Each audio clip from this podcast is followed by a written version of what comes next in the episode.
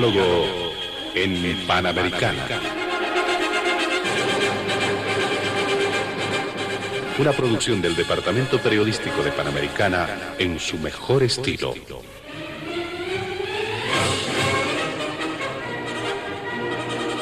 Entrevistas exclusivas sobre temas que crean expectativa general. Diálogo en Panamericana. Los sábados al mediodía y cada domingo a las 8 de la mañana. Y en trasnoche a las 24. Quedan ustedes con el staff de periodistas de Radio Panamericana.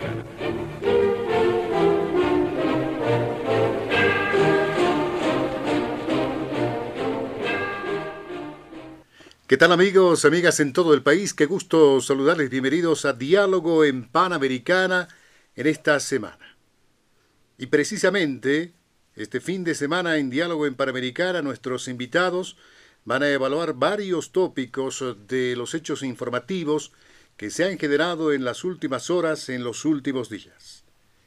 El primer punto tiene que ver con la evaluación de los bloqueos en el país y las secuelas que ha dejado hasta el momento. Recordemos, el pasado viernes, la dirigencia covista dispuso dar una tregua en los bloqueos hasta el 18 de octubre, fecha precisamente para los comicios de esta gestión del 2020. Después de la decisión de la dirigencia de la Central Obrera Boliviana y del Pacto de Unidad de ingresar en un cuarto intermedio en sus movilizaciones, se han dado dos focos de conflicto, así se los llama, uno en el oriente, donde los cívicos cruceños estarían pidiendo anular la convocatoria a los comicios, y otro en el occidente, donde sectores movilizados eh, del Departamento de la Paz estarían pidiendo la renuncia de la presidenta Yanine Áñez. Los cívicos cruceños rechazan el 18 de octubre como el día de votación, en tanto que campesinos movilizados, maestros rurales y otros sectores dejaron de lado la fecha y ahora exigen como lo hemos mencionado, la renuncia de la presidenta Yanine Áñez. En esta jornada se ha reportado que existen 97% de transitabilidad en las carreteras del país. Tras 11 días de bloqueos que organizaciones afines al movimiento al socialismo han protagonizado contra el cambio de fecha de las elecciones. La Central Obrera Boliviana dispuso un cuarto intermedio. En esta protesta hasta la promulgación de la ley que garantiza precisamente el 18 de octubre fecha para los comicios generales. El segundo punto tiene que ver con el impacto de la ley que ratifica elecciones el 18 de octubre, que está muy ligado a este primer tema. El gobierno, recordemos, el pasado jueves 13 de agosto, promulgó la ley que fija el próximo 18 de octubre como fecha límite para celebrar elecciones generales en un intento de acabar con las protestas en reclamo de comicios que agudizaron pues la crisis sanitaria por el coronavirus. El Tribunal Supremo Electoral también ha ratificado que las elecciones generales se van a realizar el domingo 18 de octubre de este año, después de que horas antes la presidenta Yanine Áñez promulgara la ley de elecciones que señala la fecha máxima para los comicios y establece procesos penales para quienes la modifiquen. Es el impacto que vamos a analizar de esta ley que ratifica, reiteramos, elecciones para el 18 de octubre y en los sectores movilizados, cómo han tomado esta fecha. Finalmente, nuestro último tema tiene que ver con el curso y la evolución del coronavirus en función del incremento sustancial de casos que se están dando. El Ministerio de Salud reportaba la jornada pasada más de 1.490 nuevos casos positivos de coronavirus haciendo un total de 97.950 en el país. Estamos muy cerca a los 100.000 infectados en cinco meses de pandemia. El director de epidemiología, don Virgilio Prieto, ha aseverado incluso que el índice de casos por cada 100.000 habitantes, Bolivia se encontraría por debajo de la media mundial y latinoamericana, aunque ha reconocido que se está superando la tasa de incidencia de países como Colombia, España y Rusia. El índice de riesgo municipal también debemos recordar que se ha conocido en la pasada jornada, da cuenta que el número de municipios que presenta un índice alto de contagios COVID-19 ha subido de 111 a 121 municipios en la última semana. Vamos a abordar también este tema en los siguientes minutos con nuestros invitados. Y a propósito, damos la bienvenida al senador del Movimiento al Socialismo, Omar Aguilar, que nos acompaña este fin de semana en el programa.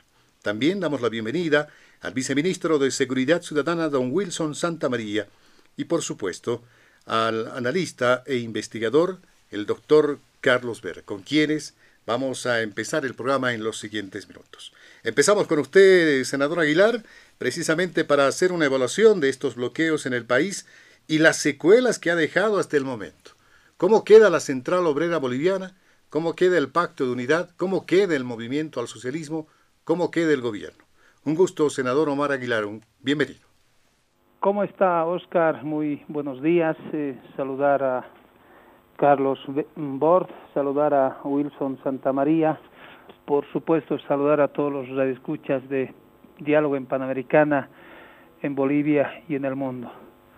Yo le agradezco, Oscar, que nos haya podido invitar en esta ocasión, por supuesto, para hacer un análisis profundo Lamentablemente todo lo que está sucediendo en el país, eh, yo diría inclusive desde el ingreso del, del COVID-19 en nuestro país, por supuesto todo, todo lo que significan las cuarentenas eh, dinámicas, eh, la crisis económica, la crisis social que estamos viviendo, por supuesto la desesperación seguramente la gente, ahora las movilizaciones de los sectores sociales, bloqueos, eh, por supuesto con también eh, perjuicios que esto ha significado en, eh, en la atención de los pacientes que han estado en los hospitales.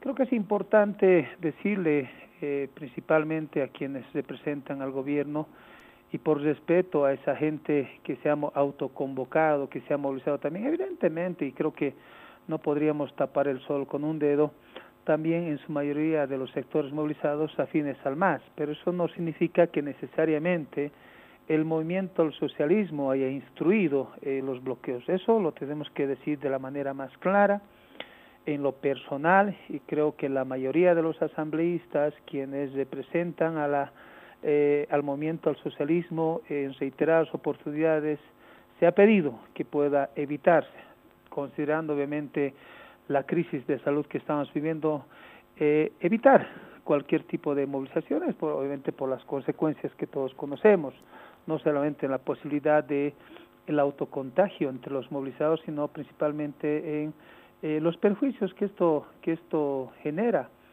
Claro, y ahí yo saludo y lo digo de la manera más sincera la habilidad del gobierno de eh, de decir en los medios de comunicación que la gente ya no, más allá que sea verdad, no estoy queriendo justificar por si acaso, que toda la gente ya no se moría de COVID, que toda la gente se moría por falta de oxígeno.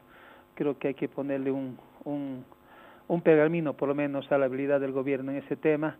Eh, pero bueno, más allá de eso, creo que es importante también empezar analizando cuáles han sido los motivos, qué ha motivado a los sectores movilizados en plena crisis sanitaria a mm, tomar la decisión de ir a, un, a esta extrema medida de eh, los bloqueos, las movilizaciones, el paro general indefinido, como quiera llamársele.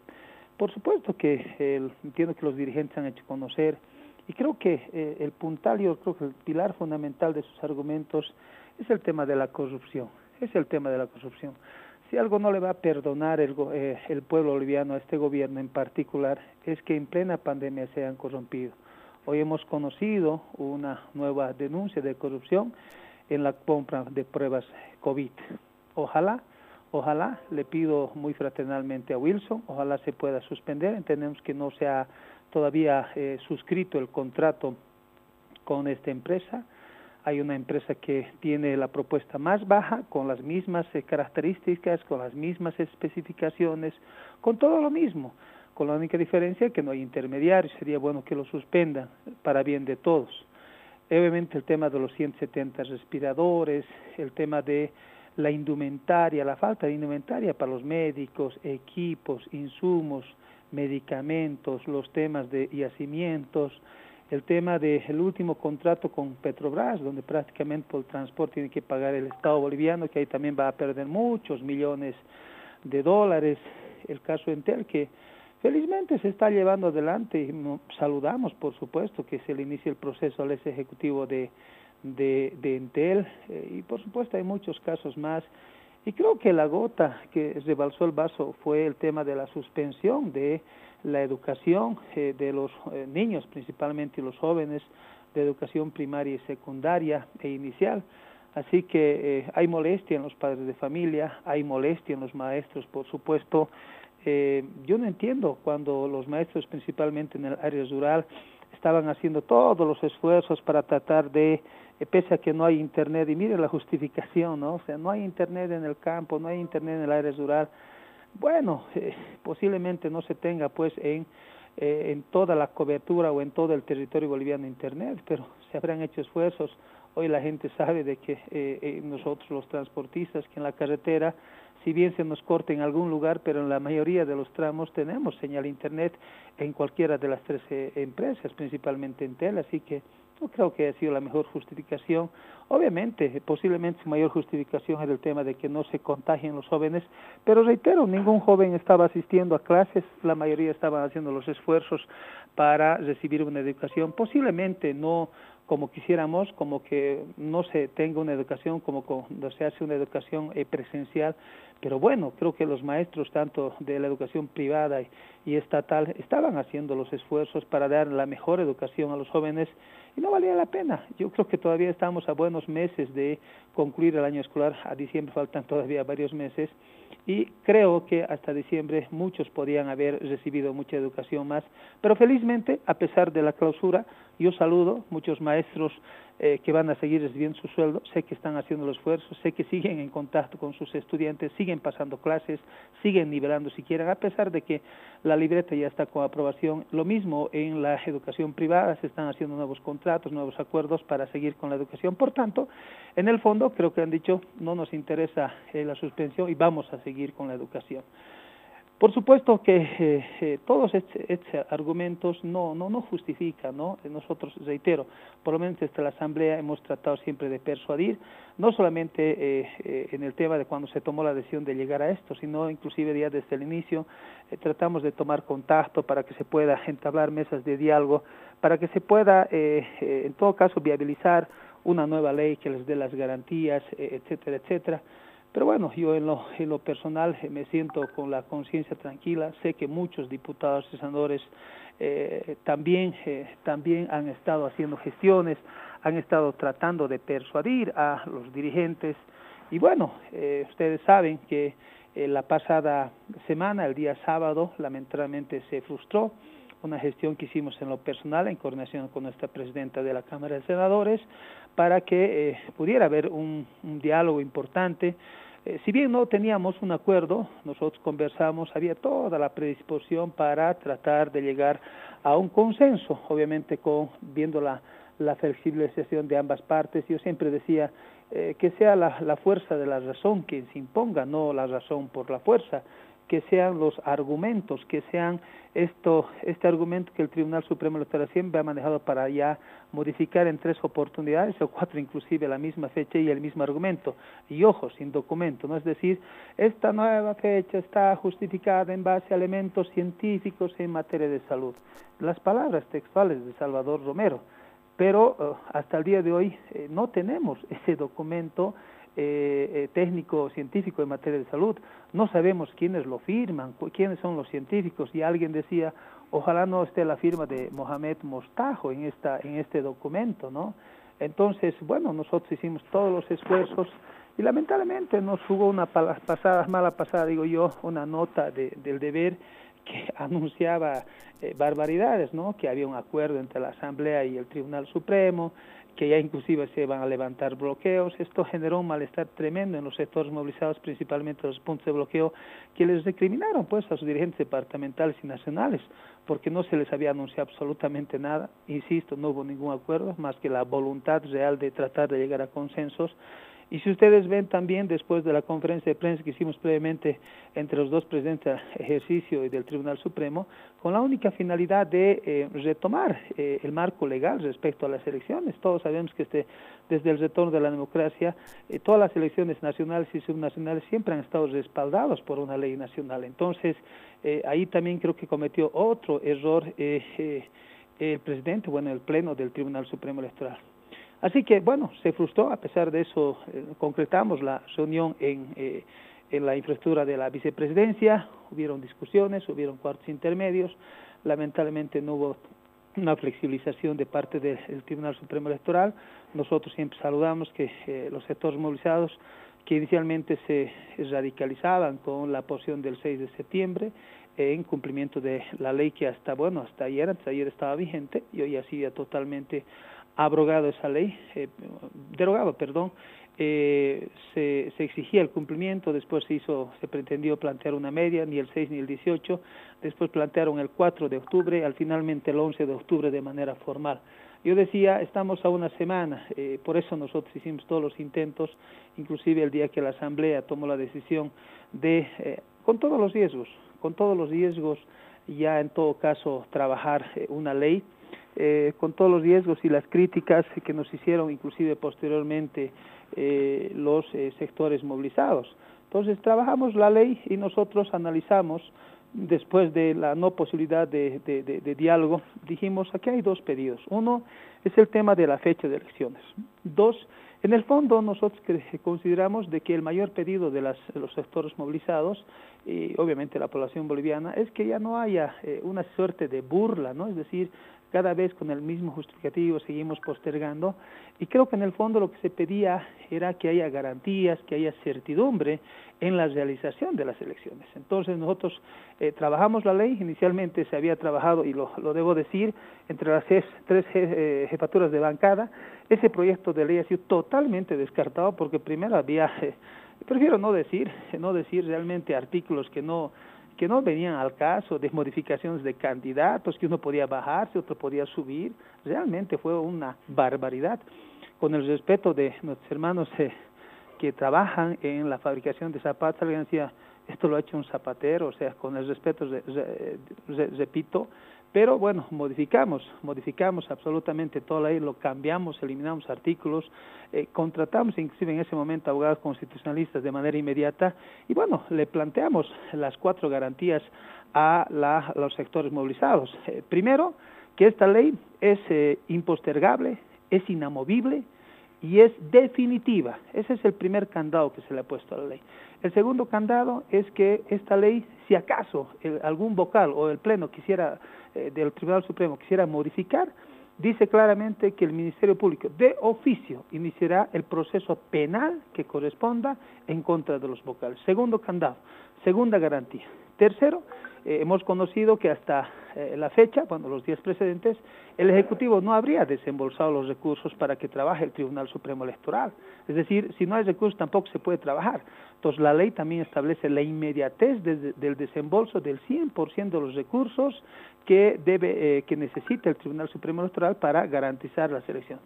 Y el cuarto elemento que no deja de ser importante, más yo, yo, yo diría tal vez uno de los más importantes, es que la Declaración Constitucional 001-2020, sí, 2020, el Tribunal Constitucional Plurinacional, que nos amplía el mandato, ojo, al Ejecutivo y al Legislativo, es para esta gestión, es decir, se acaba nuestro mandato el 31 de diciembre.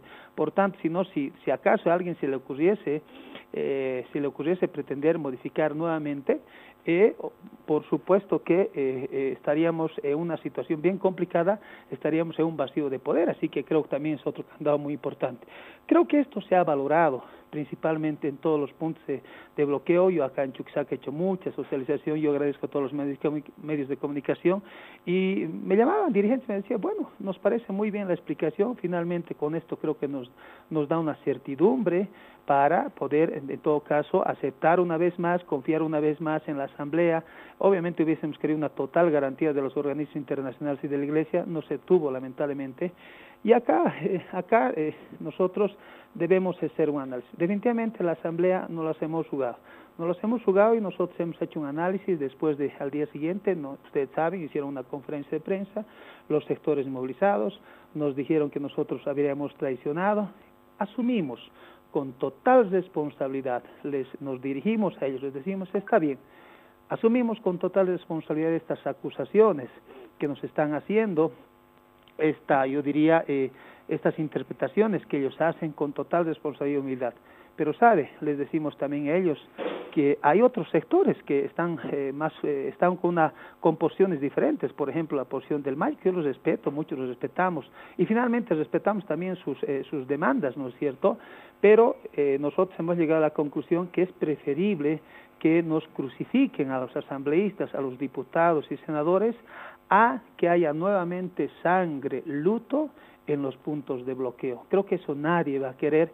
Y finalmente, reitero, es preferible que haya eh, críticas a la Asamblea a que haya sangre, como ha ocurrido el 2019 de noviembre en Sencate y Sacao. Así que nosotros, por lo menos desde la Asamblea, no estamos dispuestos a, eh, en todo caso, no estamos dispuestos, si acaso nosotros tenemos de alguna manera la posibilidad de ayudar a que no haya esto, lo hemos hecho, lo hemos asumido con todas las críticas que hemos tenido y por tanto, por tanto, aquí yo en lo personal me duele, sé el trabajo que he hecho día y noche desde, inclusive en, plena etapa de recuperación del COVID, creo que eh, la Asamblea se lo ha jugado, se lo ha jugado una vez más por la pacificación del país. Y no es justo, se lo digo a, Wilson, que simplemente con la firma, con una firma que solo hace la promulgación de la ley, hoy se diga que la presidenta en transición por segunda vez está pacificando el país. Parece que no se acuerdan que el día domingo pasado nadie asistió a su diálogo, no hicieron nada, existieron dos partidos políticos, no llegaron a ninguna conclusión, eh, conformaron una comisión que no hizo absolutamente nada. Por favor, inclusive ya de inmediatamente ya hicieron los spots en todos los canales, están Janine Áñez nuevamente la que pacifica pensando en la vida, en la salud de los Dios mío, mientras en la asamblea nos estamos sacando la mugre todos los días, créeme, hemos estado casi cuatro o cinco noches sin dormir, analizando, hablando, llamando, todo, mi esposa recriminándome, ¿qué te pasa? Estás en plena etapa de recuperación del COVID y tú en estas cosas. Pero bueno, nuestra conciencia si nos llama, sabíamos que teníamos que jugárnoslos eh, para, obviamente, reitero, buscar la pacificación del país. Eh, y bueno, creo que esa fue un ese fue un trabajo importante desde la Asamblea. Y decirle por último, eh, Oscar, a, a, Wilson en particular, estamos, estamos, creo, una, eh, una situación bien complicada, es un cuarto intermedio simplemente de los sectores movilizados, que no se les ocurra, que no se les pase por la mente eh, una nueva posibilidad de burla al pueblo, de modificación, porque ustedes solamente tienen dos caminos o realmente respetan estas decisiones o esta ley que hemos aprobado, o si quieren seguir prorrogándose, solo tienen otro camino, que es el golpe de Estado. No les queda otro camino, así que ojalá lo piensen bien, si realmente piensan en la democracia, en fortalecimiento de la democracia, de la salud y los bolivianos, tratemos de ir por el camino del bien para bien de todos los bolivianos. Muy bien, muchas gracias, eh, senador Omar Aguilar, por esta primera participación. Damos la bienvenida también al viceministro de Seguridad Ciudadana, don Wilson Santavaría, que seguro nos eh, comentará, eh, tendrá algunos eh, puntos que cuestionar también a lo que ha manifestado el, senador Omar Aguilar. Sin embargo, don Wilson Santamaría, ¿cuál es la transitabilidad en las carreteras del país? Sabemos que en este momento hay un trabajo intenso que se está llevando adelante. Pero es importante, más allá de este elemento, hacer una evaluación de los bloqueos. ¿Qué secuelas deja para nuestro país, para la población, los bloqueos que hemos tenido? Eh, viceministro Santa María, un gusto, bienvenido. Un gusto, Oscar. Un saludo a José Luis. Muchísimas gracias por la, por la invitación. Un gran cariño desde la combatiente y revolucionaria Ciudad del Alto, que de a poco va tomando y recuperando la normalidad que varios nos quitaron de forma irresponsable por un bloqueo que no tenía justificación alguna y eh, entraremos en detalle, por lo tanto, como corresponde. El país a este minuto tiene 95% de transitabilidad. En algunos lugares nos va a demorar un poco más de horas, producto del manejo irresponsable de explosivos, que han tumbado cerros, que han cavado zanjas, que han destrozado la infraestructura vial, no perjudicando al gobierno, perjudicando a la propia población y generando desde luego también eh, el uso de recursos adicionales que están programados para garantizar esa libre transitabilidad como manda la Constitución.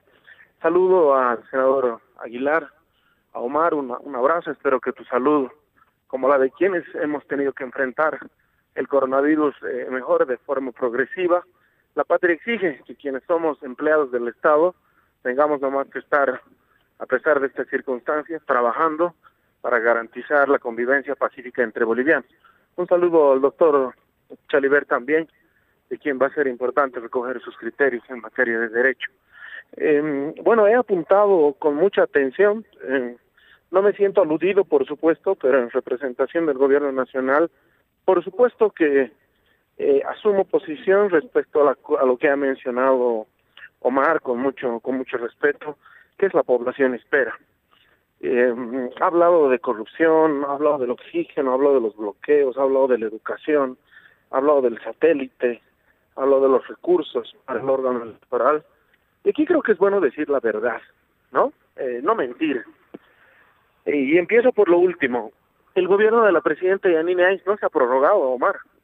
Fue el Tribunal Constitucional el que ha establecido un plazo máximo de mandato para ustedes, como asambleístas, porque para eso el país les está pagando, y al gobierno de transición democrática para garantizar las elecciones.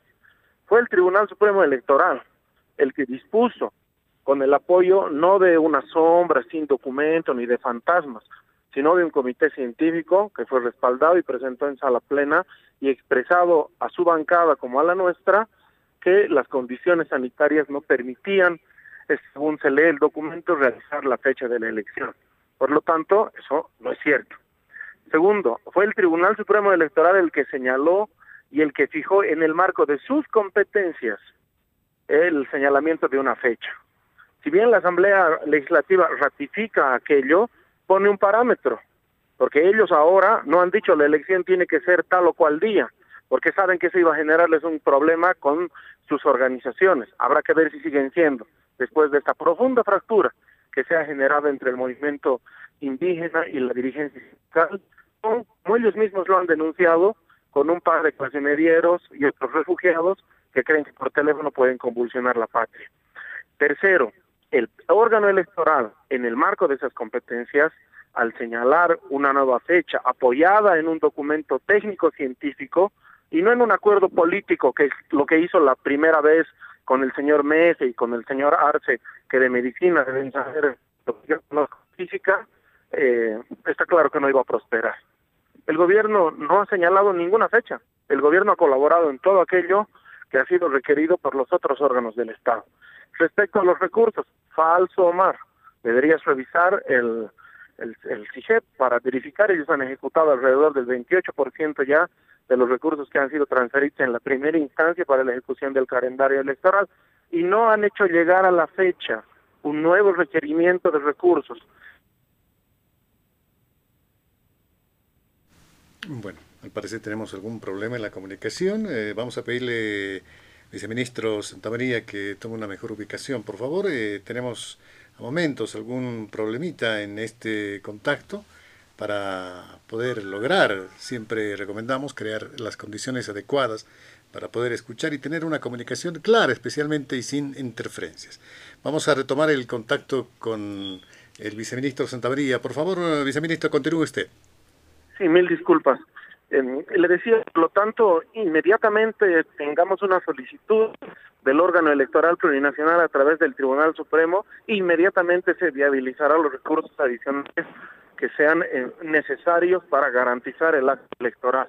El pueblo boliviano tiene un camino, ese camino es las urnas y no las armas.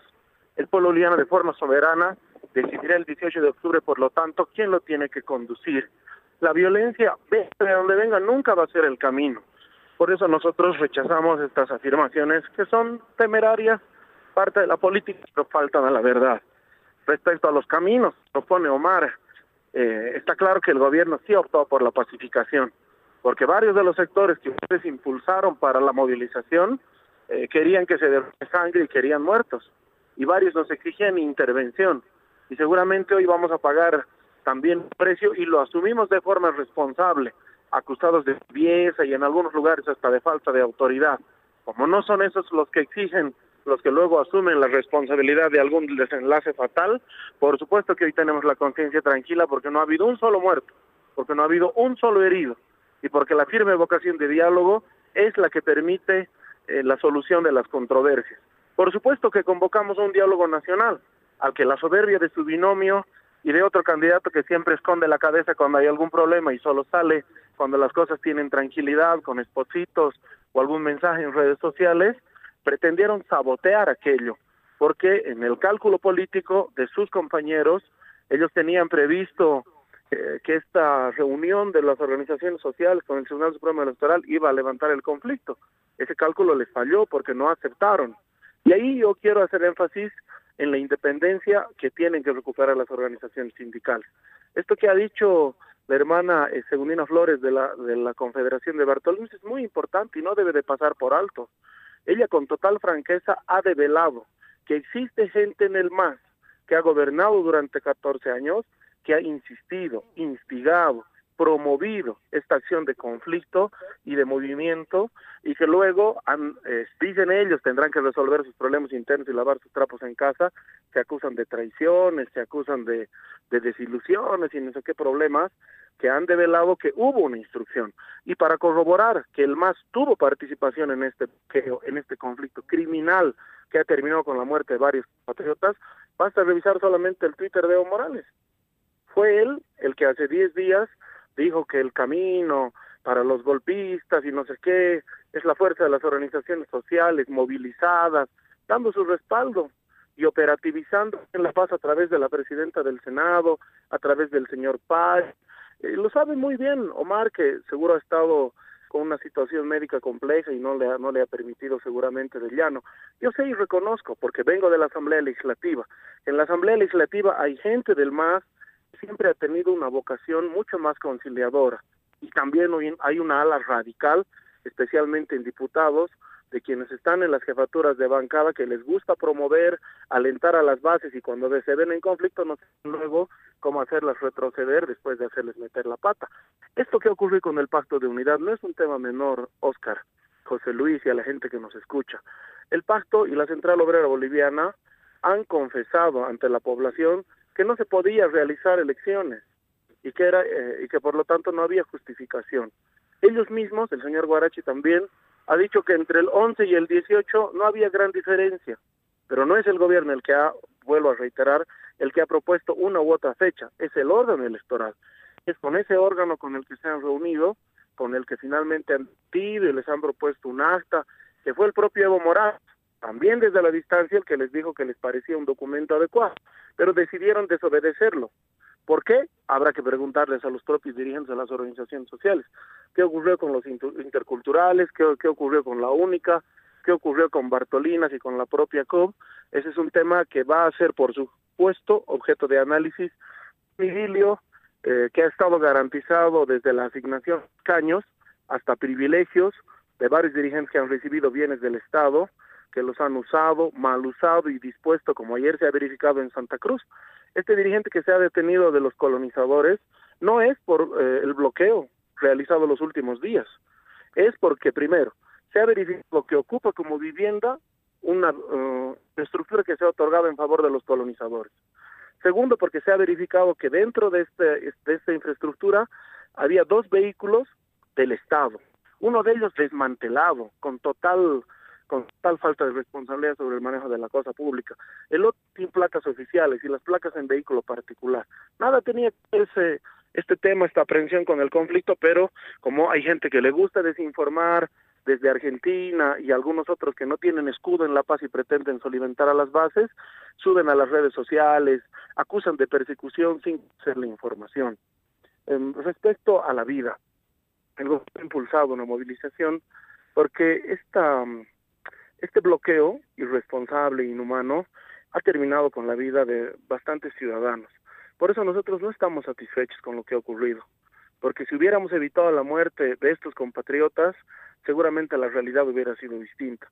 El capricho de un par de dirigentes y la acción política de otros irresponsables ha quitado el libre tránsito en todo el país en una situación de emergencia sanitaria como la que vive Bolivia. Alrededor de 40 compatriotas lamentablemente han, fallecido por esta falta de auxilio oportuno y eh, de tener a mano eh, las condiciones adecuadas del oxígeno. He escuchado a varios legisladores, especialmente en la Cámara Baja, decir que este problema del oxígeno, pues de ahora se pretende usar de forma política, el abastecimiento, Gabriela Montaño dice, desde la distancia, gran conocedora de la medicina, cuando no atiende un paciente hace 14 años, por ejemplo, eh, que este es un tema inventado por el gobierno, claro, están tan descontextualizados, no saben cuál es nuestra realidad, no saben que después de 14 años de pésima administración eh, y por supuesto de abandono del sistema sanitario, el sistema está colapsado y mucha gente que no tiene posibilidad de internación, porque así como le ha costado a Omar conseguir una cama, le cuesta a muchos compatriotas en el país, varios tienen que seguir tratamiento médico en su casa y han tenido que hacer peripecias para comprar botellones de oxígeno, porque además de acuerdo a la calidad se encargar unos, no otros, y eso obviamente ha sido la demanda de un insumo que antes eh, existía en sobre oferta y que hoy ha obligado a mucha gente a adquirirlo para poder combatir no contra ninguna otra persona, para defender su vida de un enemigo invisible. Por eso es tremendamente temerario esto que ocurrió con el país. Esos dirigentes que han movido a las bases de forma tan temeraria no van a asumir luego responsabilidad cuando se contagien los que se han contagiado ya. Y como un botón, lo que ocurrió eh, cerca de Tiquipaya, cuando se apresaron, cuando se detuvieron a los bloqueadores, de los 40, 12 dan positivo. Y eso va a multiplicarse raudamente en todos los lugares donde ha habido protesta. ¿Y quién va a asumir responsabilidad sobre aquello? Esconderán la cabeza, como siempre, varios, y sobre pretexto de asumir eh, su culpa o la conciencia. ¿Y qué más van a hacer? No van a hacer nada. Van a dejar que esos pobres compatriotas eh, resuelvan su situación como puedan ante la postergación de un sistema de salud que fue heredado así. Eh, respecto al, a la educación, solo voy a hacer dos comentarios. Si el famoso satélite Tupac Katari que anda perdido en el espacio funcionara como lo prometieron, nuestras condiciones de interconexión comunicacional en materia telefónica y de red fueran distintas. Lamentablemente esas inversiones eh, realizadas de forma inadecuada no han permitido un, un, potenciamiento del sistema educativo. Hemos tenido un ministro 14 años en esa instancia y no ha hecho absolutamente nada por la modernización educativa. Se ha dedicado a llevarse bien con sectores trotskistas, radicales y hasta anarquistas del magisterio y a crear una, una logia dentro del magisterio en favor de su partido, porque después de modernización no hemos tenido absolutamente nada. Eh, respecto, solo haré un comentario porque no, no es la área específica que, que yo veo um, sobre esta denuncia que han, pretenden hacer correr algunos ciudadanos sobre eh, la compra de reactivos. Primero, eh, no se adjudicó a la empresa eh, esa compra, aunque sus precios eran más bajos, por una razón muy importante. El producto que ofrecía esa empresa no tiene las garantías de calidad necesarias. Para comprar reactivos y pruebas de salud se requiere que tengan una certificación de calidad de la FDA o de la CE en materia europea pero esta empresa lamentablemente solo tenía una certificación de calidad del gobierno del Uruguay. Pero además, esta empresa no cumplió con las formalidades, no ha presentado los formularios que la norma exige a todos los que deciden participar de compras estatales para la participación de licitación. Se ha limitado a enviar un folleto, una publicidad describiendo su proyecto. El gobierno no va a comprar un producto que pueda poner en riesgo la vida de los bolivianos y que no sea garantía y que no tenga la certificación necesaria. No se puede jugar con la salud. Por eso eh, nosotros nos tomamos en serio la calidad de los medicamentos y de los productos que se deben de comprar para atender a nuestra población. Igual que el, eh, el, el AFIBAR, ¿no? el producto este ruso que dicen algunos uh, ex, exministras del MAS eh, que ya deberíamos ponerlo en marcha rápidamente. Otro estudio del propio gobierno ruso ha establecido que se requieren pruebas adicionales. Obviamente son temas que competen a la cartera de salud, pero es bueno aprovechar el espacio para dejar claridad respecto a las razones y a la verdad sobre este caso en particular. Finalmente, es bueno respecto a las secuelas hacer dos comentarios.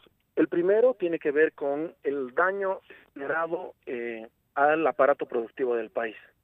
Después de los hechos de octubre y noviembre del año pasado, después de una cuarentena rígida en el país, está claro que todo el país ha sido golpeado.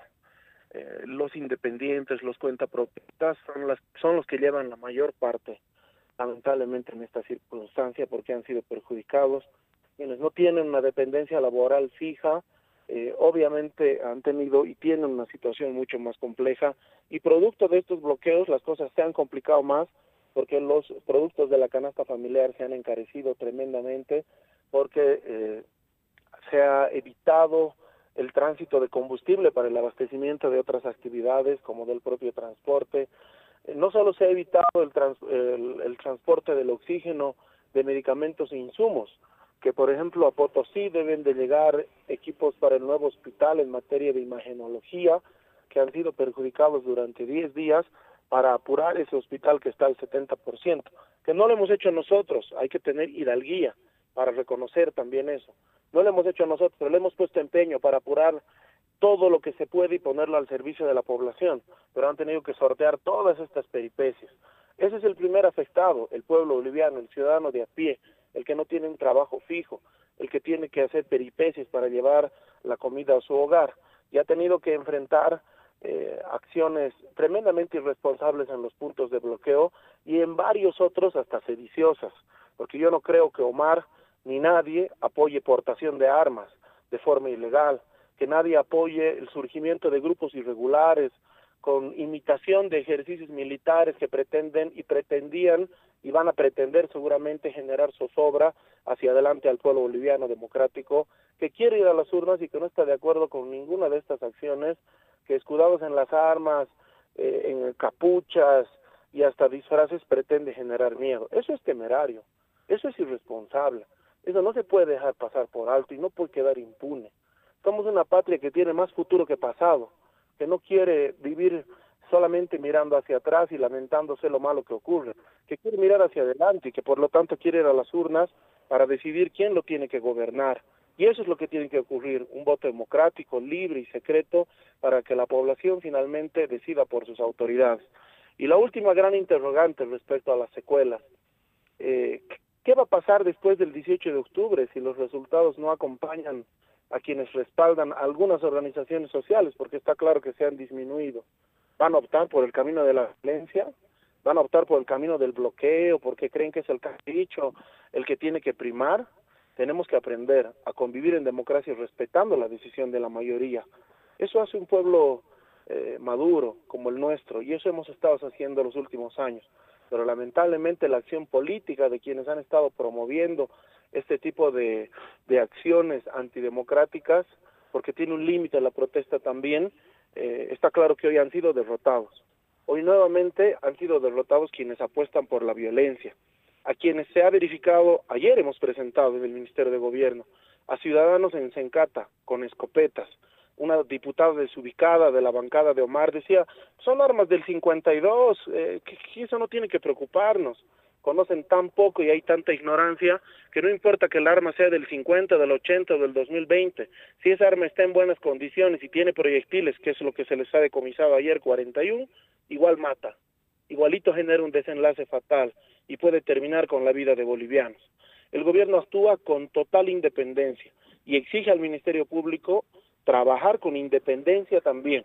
En ese sentido, rápidamente se ha actuado cuando se ha conocido esta acción irregular en contra de la sede de la Central Obrera Boliviana, donde con mentiras también se ha dicho que se pretendía terminar con la vida de algunos dirigentes que se encontraban dentro, falso. No había absolutamente nadie dentro de esa infraestructura. Muy bien. Muchas gracias, eh, viceministro de Seguridad Ciudadana, don Wilson Santamaría. Damos la bienvenida también al doctor Carlos Verde, analista e investigador, por su participación en Diálogo Panamericana este fin de semana. Doctor Verde, me imagino que mucho que analizar, qué mirada tiene sobre este conflicto, que si bien eh, hay un cuarto intermedio, hay sectores que no pretenden por lo menos desmovilizarse en los siguientes días. Un gusto, doctor Ver, bienvenido. Eh, buenas tardes, amigos de Radio Panamericana. Gracias nuevamente por la invitación y poder eh, dirigirme nuevamente a esta extensísima audiencia que tiene Radio Panamericana.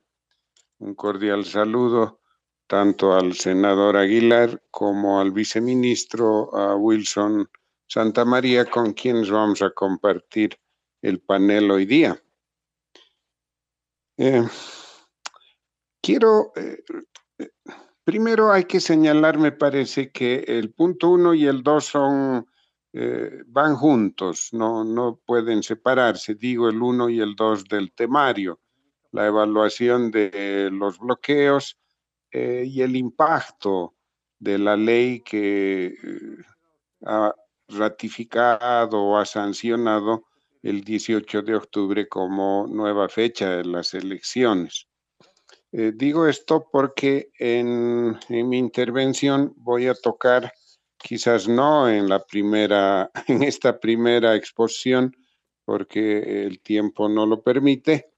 Eh, veo necesario, digo, tocar al menos cuatro grandes temas.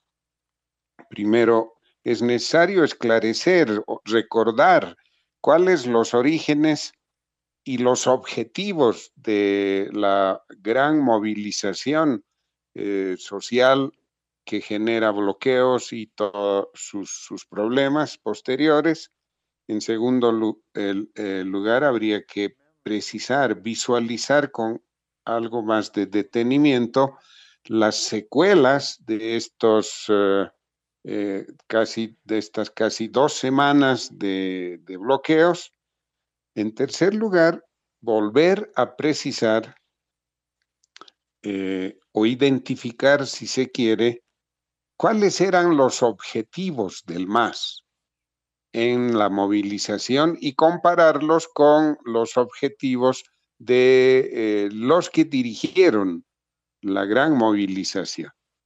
Y el cuarto punto, eh, hacer una evaluación, una valoración del papel de la COP y de la conducta del MAS, porque eh, han, actuado juntos y hay que eh, identificar estos elementos para tener una idea exacta de lo que ha sucedido. En esta tarea voy a retomar la afirmación del, senador Aguilar de que, eh, ¿por qué actuaron? Dice, los movimientos eh, sociales eh, en esta, ¿por qué les llevó a semejante movilización? Y ahí habla de la corrupción, de la clausura del año escolar. Vamos a ver si esto es así. Bien, en el primer punto, voy a hacer un esquema rapidísimo, ¿no? ¿Cuándo comienza esto, a mi juicio? Comienza naturalmente en aquel momento en que el Tribunal Supremo Electoral, en concertación con el MAS y Comunidad Ciudadana, eh, deciden en contra de, varias recomendaciones e incluso de posiciones de otras organizaciones políticas, deciden a contraviento y marea fijar la fecha del 6 de septiembre como fecha para las elecciones. Y el tribunal insiste en su error de ceder su atribución de convocar y fijar fecha a las elecciones que les reconoce la Constitución y la ley del régimen electoral, insiste en renunciar a esto y permitirle al legislativo a que establezca parámetros de decisión mediante una ley. Y lo hace por la consabida posición cómoda de eludir responsabilidades y de compartir responsabilidades, pero no se da cuenta que al hacer eso está cometiendo un grave error que nos ha traído a, esto último con lo que vamos a cerrar, la, la última, la ley promulgada el día de ayer. Bien, comienza en ese momento.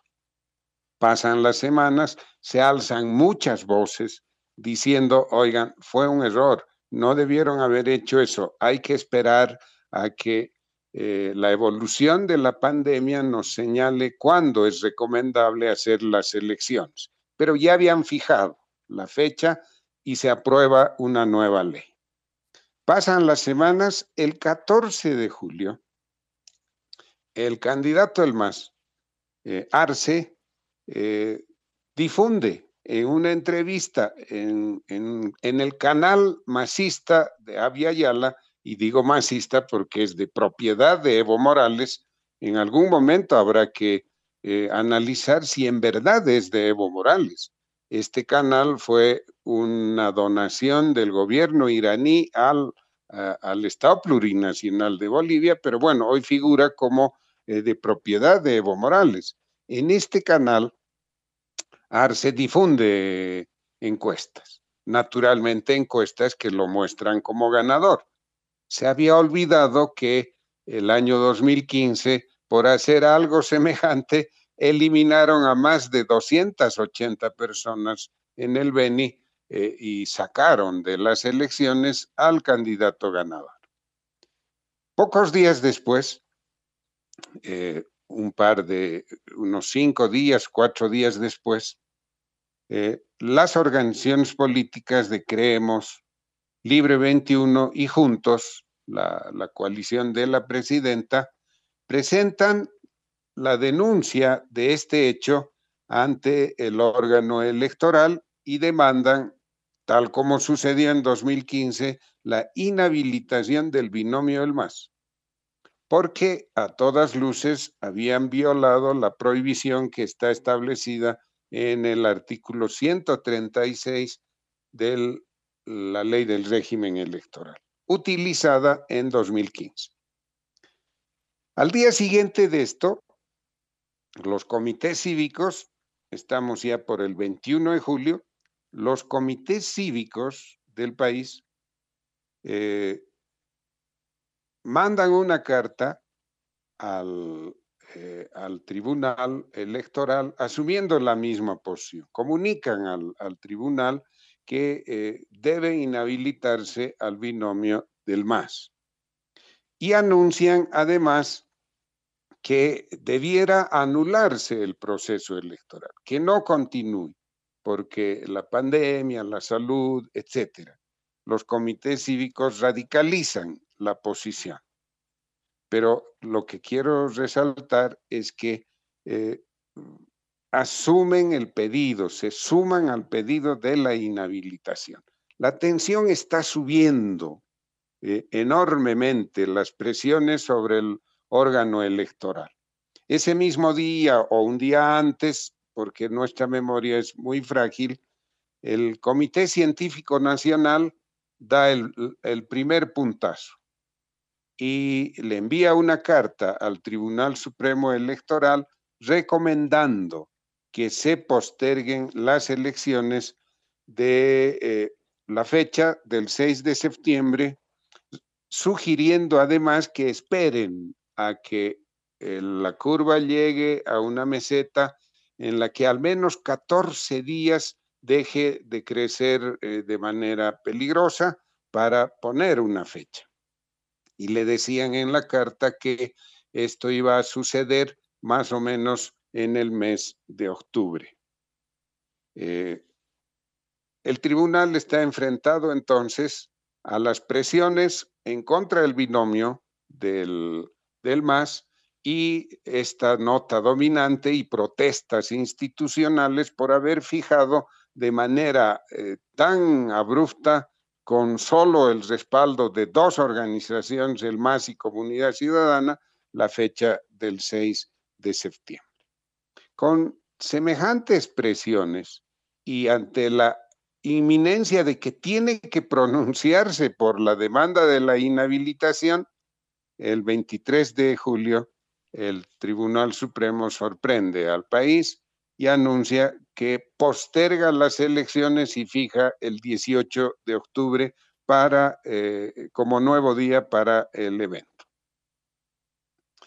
Y nuevamente insiste en el grave error que vamos a ver a dónde conduce insiste el tribunal en que va a enviar esta decisión a la Asamblea Legislativa para que apruebe una nueva ley, etcétera, etcétera, cuando no se necesitan de estas leyes para fijar la fecha electoral. No se eh, la Asamblea Legislativa Plurinacional no tiene ninguna atribución en materia electoral, salvo la gran atribución de aprobar la ley marco, ¿no? La ley del régimen electoral, que es el único órgano que tiene esta atribución, pero no puede poner límites, no puede señalar fechas, no debe cercenar la autonomía del poder del órgano electoral como lo viene haciendo. Claro que esto es lo curioso, ha pedido con eh, complicidad del órgano electoral. Continúan los eventos y claro, al día siguiente, el 24 de julio, la COP convoca a una marcha, a la marcha que se inicia en Sencata y a la realización del cabildo en rechazo a la decisión de postergar las elecciones y nada más. No se mencionó nada más. La COP convocó para eso. Al día siguiente de esta convocatoria, reaparece David Choquehuanca, a estas alturas candidato a vicepresidente, y declara a todos los medios de comunicación que solo una ley puede postergar las elecciones y anuncia que ese martes, el martes mencionado o al que convocó la Central Obrera, ese martes un cabildo de organizaciones sociales decidirá qué acciones se tomarán ante la arbitrariedad supuestamente del Tribunal Supremo Electoral. El MAS comienza a actuar, bajan las instrucciones, desde Buenos Aires envían las instrucciones, Evo Morales rechaza la decisión del tribunal e instruye a toda su militancia a hacer lo que deben hacer. El lunes 27 estamos ya al día anterior a, la gran marcha. Los dirigentes masistas de las organizaciones sociales del Chapare, las seis federaciones cocaleras, que todos son masistas, ahí no hay espacio para nadie que no tenga ese color. Dirigentes del Alto y de Santa Cruz eh, ratifican su participación en la marcha y anuncian que la posición del cabildo será rechazo a la postergación. Nadie está hablando de corrupción, de eh, clausura del año, de nada, nada de las cosas que el, senador eh, Omar Aguilar ha afirmado en su intervención. Y se hace finalmente el martes 28 la marcha, el cabildo dirigido por la COF, cuáles son las conclusiones del cabildo. Lo único que estoy haciendo es recordar, refrescar la memoria de, toda, de todo lo que la gran audiencia que nos están escuchando sabe. Estoy refrescando la memoria. Le dan 72 horas al Tribunal Supremo Electoral para que reponga como fecha de las elecciones el 6 de septiembre y anuncian que si no lo hace, comenzará la huelga general y el bloqueo de caminos. Aquí no hay mención a, la corrupción ni un pedido a que encarcelen a los corruptos que debieron haber hecho y hasta gran parte de la población se hubiera solidarizado, lo hubiera hecho yo, por supuesto. No hay nada de eso en la decisión, es simplemente la fecha de las elecciones el miércoles 4 de agosto, eh, comienzan los bloqueos de caminos porque el Tribunal Supremo Electoral decide que no se va a modificar esa fecha. Se llega a unos 200 puntos de bloqueos que eh, nos traen a lo que hemos soportado durante dos semanas. Esa fue la gestación. Esos fueron los objetivos de la movilización. dichos por los actores, no por mí. Yo no estoy haciendo un análisis subjetivo, estoy reproduciendo lo que pasó y cómo se dio. Pero ahora comienzo a analizar algunos elementos nuevos. Aparecen dos elementos nuevos en, el curso de los bloqueos y de la movilización. Sube el nivel de la intolerancia y de la violencia, como no se había dado antes, como ni siquiera en noviembre se había registrado. ¿Cómo se detecta que el nivel de violencia es mayor? Primero, el dinamitazo en el cerro, ¿no? Entre el, en el camino entre Cochabamba y Oruro, que derrumba un gran volumen de rocas y y tierra sobre la carretera eh, que definitivamente impide el paso del, de tránsito en esta carretera. Este, esta acción es, eh, es original, se da por primera vez y para voltear la cantidad de rocas que hemos visto, se han utilizado explosivos de alta potencia no es simplemente un cachorro o dos cachorros o una carga de dinamita de cuatro cachorros. No, es para eso han utilizado un explosivo de alta potencia.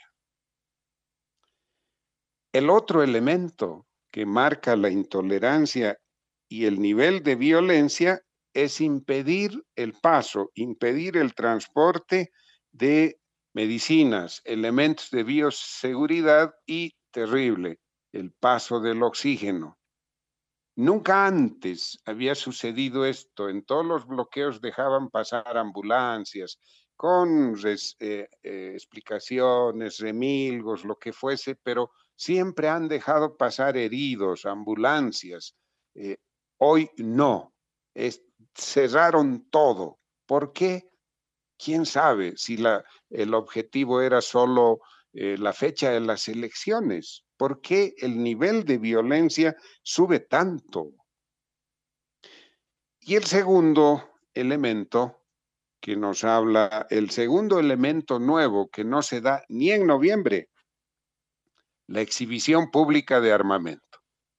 Y no es verdad que se trate solo de viejos Mausers eh, y de escopetas viejas.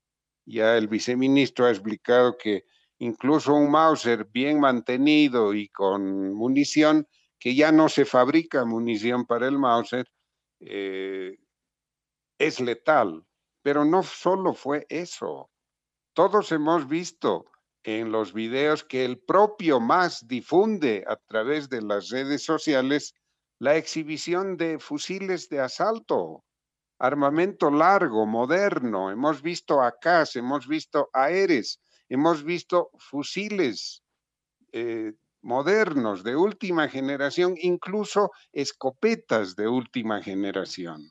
Este es un armamento letal. Este no es un armamento, no es un resabio que queda de la guerra del Chaco y de la revolución del 52. No, y muestran además grupos armados, organizados. Se trata de eh, típicas acciones eh, psicológicas para intimidar a la población. Estamos frente a un nivel de violencia que debe ser y que seguramente está siendo analizado en el nivel que corresponde eh, por los organismos del Estado. Esta es la gestación, esos fueron los objetivos. Veamos también esquemáticamente las secuelas y ahí pararé en esta primera intervención. Primera secuela. Más de 30 muertos, entre ellos varios niños que no entienden, no saben por qué ha sucedido, que no entendían ni sabían por qué sucedía todo esto. Más de 30 muertos por falta de oxígeno y por falta de otros insumos. Y entre ellos, esto es lo paradójico, informó el director del Hospital Obrero de Oruro, entre ellos un dirigente de la COV. Ha muerto un dirigente o un ex dirigente de la COV porque no tenía ya oxígeno. Esta es la paradoja. Segunda secuela, millonarias pérdidas en alimentos, insumos industriales y otros diversos dañados en las carreteras. Todos hemos presenciado en las redes el asalto descarado, delincuencial a un camión cargado de pollos en la carretera entre eh, Oruro y Cochabamba. ¿Cómo se justifica eso? Dirigentes de ese, de ese bloqueo acarreando pollos, llamando a sus eh, asociados a que se lleven pollos, llevándose en camioneta pollos, robando pollos. ¿Cómo se justifica eso? ¿Qué es lo que está pasando? Estas secuelas nos hablan de un nivel de violencia que no se había dado antes. Tercera secuela, mayor paralización del aparato productivo, que ya venía afectado por la pandemia. Dicho de otro modo, la COP impulsando medidas que se van a reflejar en mayor desempleo, en, menores niveles salariales eh, y todo por una reivindicación, si es que se le puede llamar así, de naturaleza estrictamente político-electoral. Cuarta secuela, aceleración de los contagios entre los bloqueadores y los bloqueados. Este es el tercer punto del, temario que podemos verlo después, pero está claro. ¿Cuántas personas habrán participado en los bloqueos? Estimo que unas 10.000 personas en los casi 200 puntos de bloqueo. ¿Cuántos de ellos terminarán este este episodio contagiados por el coronavirus y cuántos de ellos llegarán a fallecer. Nunca se pusieron a pensar en esto, eh, en lo que podría suceder. Bueno, dejemos al tercer punto.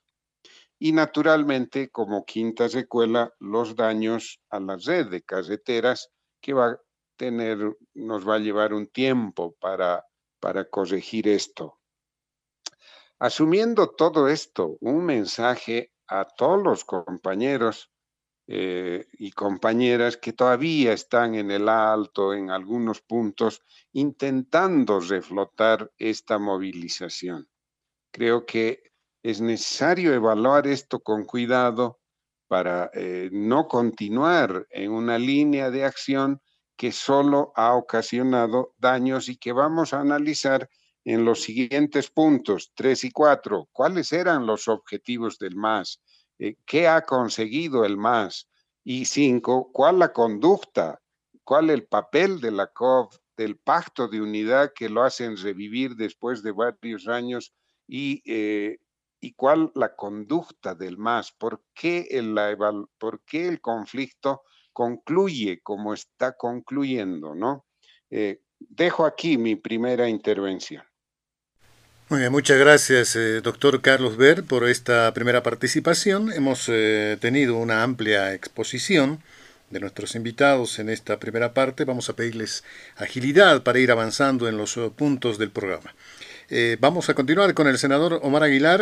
senador, si tiene alguna puntualización sobre el primer punto, puedo hacerlo brevemente, por favor. Sin embargo, pasamos al segundo punto, que tiene mucha relación, ¿verdad?, con este primer punto, el impacto de la ley que ha ratificado las elecciones para el próximo 18 de octubre.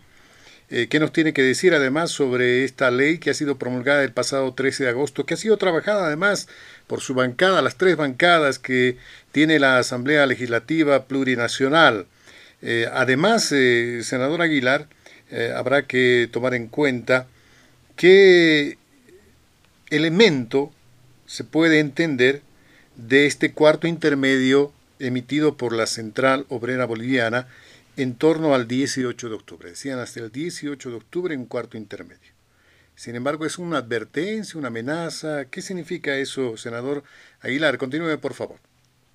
Oscar, bueno, muchas gracias nuevamente. Eh, voy a pedirle de que podamos tener la misma paciencia en cuanto al tiempo.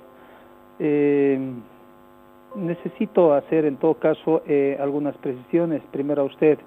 La ley que se ha aprobado no ha sido aprobado, no es el proyecto que ha presentado las tres fuerzas políticas. Así es, ese proyecto ha sido totalmente descartado. Con mucho respeto, y Wilson sabe que más allá de las diferencias políticas, creo que hemos tenido siempre un respeto. Y en todo caso les lanzo la pregunta, ¿qué hubiese pasado, qué hubiese pasado en este momento si la Asamblea Legislativa Plurinacional no hubiese sancionado la ley? Esta ley que da una fecha definitiva, que le da en todo caso el hasta una fecha definitiva. Sería bueno que respondan aquello. Eh, decirle que eh, nosotros no tenemos ninguna instrucción de parte argentina. Sería bueno que analicen si hubiese sido efectiva esa instrucción, porque los sectores movilizados después de 70, no, cuatro días, cuatro días prácticamente recién empezaron a levantar después de haber sancionado y promulgado la ley. Había que preguntarse aquello. Eh, Wilson eh, es el 28%, nosotros de ejecución económica, nosotros hemos hecho las averiguaciones, debiera estar más o menos por el 48%, y no es que eh, tienen que, ahora la ley les obliga a desembolsar. Eh, yo, Wilson, con mucho respeto, no te permito, no te permito que me acuses de haber sido el impulsor de cualquier bloqueo. Más bien, Dios sabe, mi conciencia sabe que hemos hecho todos los esfuerzos, inclusive cuando todavía no podíamos hablar ni por teléfono, hemos estado tomando contacto para tratar de eh, pacificar y para tratar de obviamente levantar los bloqueos y podamos definir que las urnas sean los que finalmente definan nuestro destino de todos los bolivianos. Yo te pido mayor respeto, que no generalices en ese tema. Eh, no es el mejor momento, creo, para perseguir dirigentes, se lo digo con el mayor respeto, más allá de los argumentos que puedan tener o no. Respecto a la, a la compra y esta denuncia que se ha hecho por un empresario uruguayo, decirle claramente, había que hacer una comparación entre Santa Cruz y Uruguay, que más o menos tiene la misma población de habitantes, me estoy refiriendo a más o menos 3 millones de habitantes. Uruguay el país con menos infectados y menos muertos, 4.000 infectados, más o menos 200, 250 muertos, 3 millones de habitantes, casi igual que Santa Cruz, sin haber implementado cuarentena por haber utilizado los mismos kits de diagnóstico de la más alta calidad certificada por el laboratorio Pasteur, que nos ofrecieron con el precio más bajo en la licitación, con el precio más bajo, sin intermediarios, por no ser de calidad. O sea, por eso ahora se justifica esta empresa, por si acaso, ha distribuido no solamente en el Uruguay, sino en otros países también. Pero bueno, será la conciencia, esperemos que obviamente vamos a hacer un proceso de investigación respecto a esta fiscalización respecto a este tema. Eh, yo le pido con mayor respeto a, al señor eh, Bort que tenga, sería bueno que tenga mayores fuentes de información sobre los argumentos que usted manifiesta de eh, los argumentos, las justificaciones, si queremos llamarlo así, de la movilización de los sectores movilizados a la cabeza de la central obrera. Yo estoy resumiendo lo que ellos, reiteradas oportunidades, han manifestado en los diferentes medios de comunicación. Sería bueno ser serio cuando uno acusa. No se trata de decir, le paso, o sea, le paso el ejemplo. Avia Ayala es de Evo Morales. Después usted dice, había que averiguar si es verdad. Bueno, primero afirmamos y después hay que averiguar, no entiendo. Respecto a los pollos, así como la presidenta Áñez también se informa por las redes sociales, sería bueno que usted se informe y si quiere se lo paso, si me pasan el número de celular y tiene WhatsApp, se lo puedo pasar el video donde el propietario y chofer del vehículo donde estaban los pollos, dice que ha vendido dos días sus pollos, que se estaban malogrando, y él decidió regalar para que no se vote. Por tanto, eh, primero hacer esas puntualizaciones. Está claro que todas las aseveraciones tratan siempre de decir el más es el culpable, el más es el que ha hecho. Bueno, parece que no le queremos tener respeto a las organizaciones sociales. Bueno, respecto ya al segundo tema, Oscar, decir claramente, y ahí creo que coincidimos, eh, el artículo 24 eh, de la ley 018 obviamente le, da la facultad exclusiva al Tribunal Supremo Electoral para que pueda fijar fecha. Obviamente no es una atribución de la Asamblea Legislativa. Nosotros siempre le damos un, periodo, por supuesto, ¿no? pero tampoco puede salirse de los márgenes. Y creo que aquí el Tribunal Supremo Electoral cometió el primer error y seguramente Carlos Bor nos va, nos va a ayudar en esto. Desde la recuperación de la democracia, hasta donde yo conozco, todos los procesos electorales se han llevado adelante, ha obviamente respaldado, eh, garantizado eh, jurídicamente con una ley. Es más, yo en el análisis decía, ¿qué pasa si llevamos adelante una, una fecha que solo el Tribunal Supremo Electoral defina sin el respaldo de una ley? Hay la posibilidad de impugnaciones. Algún candidato que no le gusten los resultados podría decir un ratito, un ratito, yo voy a impugnar porque esta elección es ilegal no está enmarcada en una ley, solo tiene resolución de sala plena. Entonces, creo que también es uno de los grandes errores que ha, cometido, en todo caso, el Tribunal Supremo Electoral. Por eso, nosotros, vuelvo a decir, creo que hoy le hemos dado eh, certidumbre, en todo caso, a la población boliviana, habiendo eh, trabajado de manera eh, relámpaga, diría yo. Créame, Wilson, ha sido bien complicado ese cuarto intermedio donde prácticamente todos los senadores de manera virtual y presencial hemos ido trabajando con toda la discusión, inmediatamente hemos pedido el asesoramiento de, de em, el equipo jurídico de la, de la Cámara de Senadores, porque ni ellos conocían, evidentemente esa ley había trabajado eh, simplemente nuestro jefe de bancada con las otras dos fuerzas políticas, poco más y lo hemos votado al tacho, al basurero, ese proyecto de ley porque no servía para nada, y lo debo decir así, de la manera más franca, por tanto esta ley, reitero, ha sido trabajado en base a la filosofía, en base a los pedidos que estaban haciendo los sectores sociales, principalmente en que se le pueda dar eh, certidumbre a la eh, población boliviana.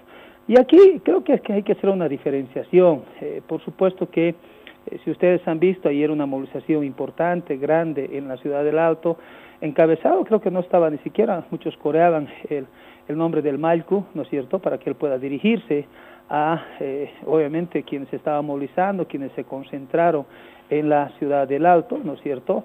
Eh, ya hay otros pedidos y vos, Wilson, sabes. Eh, eh, por eso te consultaba. ¿Qué hubiese pasado si la asamblea no se hubiese jugado? ¿No es cierto? Y hay el pedido de, de la denuncia de Janine Áñez. Nosotros ahí demostramos nuestro, nuestro principio y apego a la democracia, nuestra defensa a la democracia.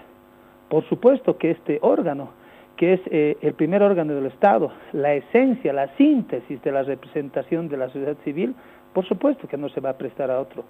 Y yo más allá que, evidentemente, y hay que reconocer, hay gente muy dura, muy dura eh, en, eh, en, la Asamblea Legislativa, pero la mayoría se impone Wilson, lo, estamos, lo hemos demostrado en noviembre, con todas las críticas que nos han hecho, hemos apostado por la paz social, por la pacificación del país, y hoy lo mismo, esa mayoría que apuesta por la democracia, nos hemos impuesto. No es fácil, discutimos, los debates internos son fuertes, a veces nos acusan, pero nuestra conciencia está tranquila. De eso estamos tranquilos nosotros, de decirle, bueno, eh, esperemos no habernos equivocado, esperemos haber, haber tomado la mejor decisión. Al día siguiente nos sacaron la mugre, por decirlo en conferencia de prensa, ¿no es cierto? Y bueno, lo asumimos con total responsabilidad. Y seguramente la gran pregunta con esta alusión o esta relación eh, obligación que se hace al MAS, eh, todos se preguntará, ¿cuánto le afecta al MAS? Por supuesto que vamos a pagar una factura, lo asumimos, lo asumimos, pero hemos demostrado en, en el transcurso de eh, la historia del movimiento al socialismo, pero también en momentos críticos, que el MAS tiene capacidad de unificación, tiene capacidad. Y por supuesto, en base a, razones, a principios, habrá que explicar los motivos también, ¿no es cierto? Eh, por ello, nosotros siempre, eh, más allá de los bloqueos, los motivos, eh, creo que debemos hacer un análisis profundo de cómo vamos a cómo vamos a reorganizarnos, cómo vamos a fortalecernos rumbo a las elecciones del 18 de octubre. Y acá hay que ser claros con el pueblo liviano. ¿no? Y ahí yo comparto, Wilson, contigo cuando Carlos Mesa poco más y alguien dice el calladito, el que no quiere salir a los medios, el que quiere salir finito solamente cuando le conviene, o cuando alguien, cuando ustedes cometen errores, o cuando nosotros cometemos errores, él sale a, criticarnos, a tratar de hacerse la santa paloma, y simplemente decirle a los jóvenes en particular, a esos que están entre 18 y 20 años, revisen el Internet, revisen eh, quién es Carlos Mesa en realidad, revisen, revisen si fue o no fue cómplice de los hechos sangrientos del 2003. Eh, Jimena Antelo hizo un reporte, eh, dijo que los jóvenes de 18 años, no entre 18 y 25 años, no saben quién es Gonzalo Sánchez de Lozada, por tanto no saben quién es Mesa, pues no. Eh, todos los jóvenes creen que es la Santa Paloma. Decirle al pueblo boliviano que Carlos Mesa es responsable de los eh, más o menos 90 muertos en la ciudad del Alto después de la crisis política que generó Gonzalo Sánchez de Lozada al pretender imponerle un impuesto a los salarios, obviamente al querer enajenar nuestros recursos económicos, Seguramente tú, Wilson, también has estado en, esa, esas movilizaciones. Has debido estar, has debido estar junto a tu pueblo paseño, junto al pueblo boliviano, en esas luchas del 2003 que por supuesto fueron sangrientas. ¿no? ¿Y quién fue el cómplice? ¿Quién era el vicepresidente, pues, de Gonzalo Sánchez Lozada? Carlos Diego Mesa Gisbert. Los jóvenes deben saber eso, deben saber. Se dice, el Internet felizmente hoy les permite entrar a decir quién fue Carlos Mesa Gisbert, qué pasó el 2003, cuál fue su posición, etcétera, etcétera. Pregúntense por qué renunció después de dos años de una asociación constitucional. Los jóvenes debieran entrar a informarse. Entonces, pero más allá de eso, yo creo que eh, la población boliviana el próximo 18 de, octubre eh, va, va, a hacer un análisis profundo. Hoy la gente ya no, ya no vota por aquel que habla bonito, por aquel que discursea bonito, por aquel que sale encorbatado en, en las redes sociales, en los medios de comunicación. La población hace un análisis profundo.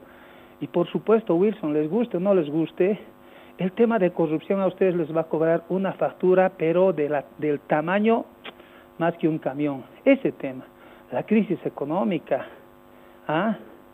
Los niños y jóvenes sin educación, hoy solo tienen que dedicarse a, salud, a solo a salud, y ni eso pueden hacer bien. No tienen que hacer carreteras, no tienen que hacer escuelas, no tienen que hacer eh, riego, no tienen que hacer agua, no tienen que hacer canchitas, no tienen que hacer nada. Solo tienen que dedicarse a implementar hospitales. Y no necesitamos un millón de hospitales. Necesitamos en ciudades capitales uno o dos hospitales bien equipados. Ahí viene muy bien el ejemplo de, El Salvador, un hospital con mil, mil unidades de terapia intensiva, mil eh, respiradores, mil todo, eh, eh, farmacia, morgue, banco de sangre, todo. ¿Con cuánto construyeron? Solo 25 millones de dólares, ¿no? Entonces eso a ustedes les va a cobrar una factura grande y pues, por supuesto la gente tiene que recordar más allá de la retórica que ustedes hacen, que canchitas, que solo estito. Nosotros tenemos datos muy importantes. Van a en nosotros cuando se llegue al, momento de la votación, por supuesto que la gente se acordará pues del crecimiento económico, ¿no es cierto?, de la estabilidad económica, tres o cuatro años campeones en crecimiento económico en la región, desde la estabilidad social y política, se dice que no se han construido hospitales. Habían hasta el 2005 1.086 hospitales entre primer, segundo y tercer nivel.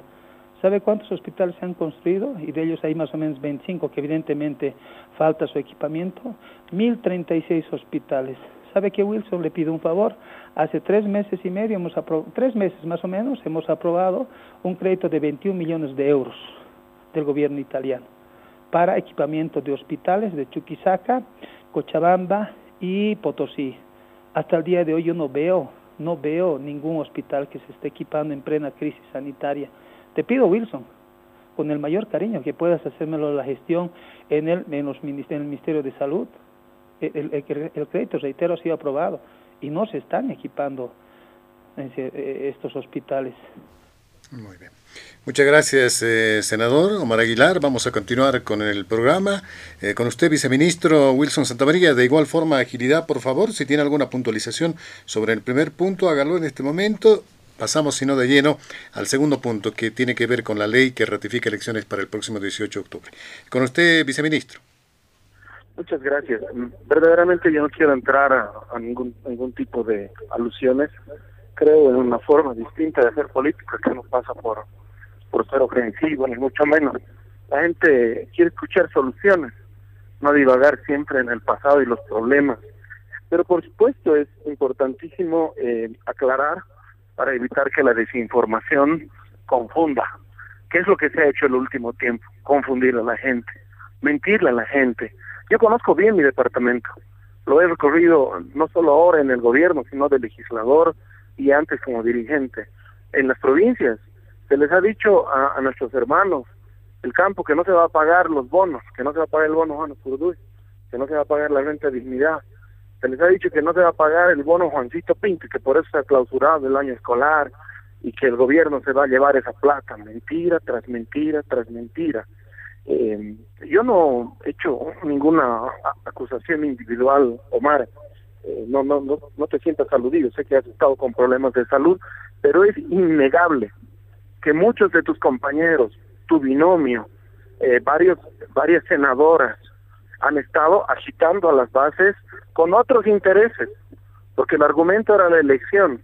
Había varios otros que estaban en franca conspiración para tumbar al gobierno, porque les preocupaba lo de la sigla y porque tenían en mente otra idea, eh, que está claro, algún rato se sabrá. Yo conozco como tú la asamblea, sé que tiene sus tensiones, lo he dicho hace un rato y lo vuelvo a ratificar, sé que hay gente con la que se puede conversar, porque tiene, eh, tiene vocación conciliadora, pero es innegable y no puedes negar que hay un ala radical que siempre apuesta por el conflicto, que siempre apuesta por las tensiones, que siempre apuesta por sacar a los compañeros como carne de cañón y se refugia en la comodidad de los cargos. Y eso lo saben algunas jefes de bancada, que critican que se han dedicado a viajar cuando era presidenta Gabriela Montaño como décadas y que Dios sabe qué resultado le darán finalmente a sus bases.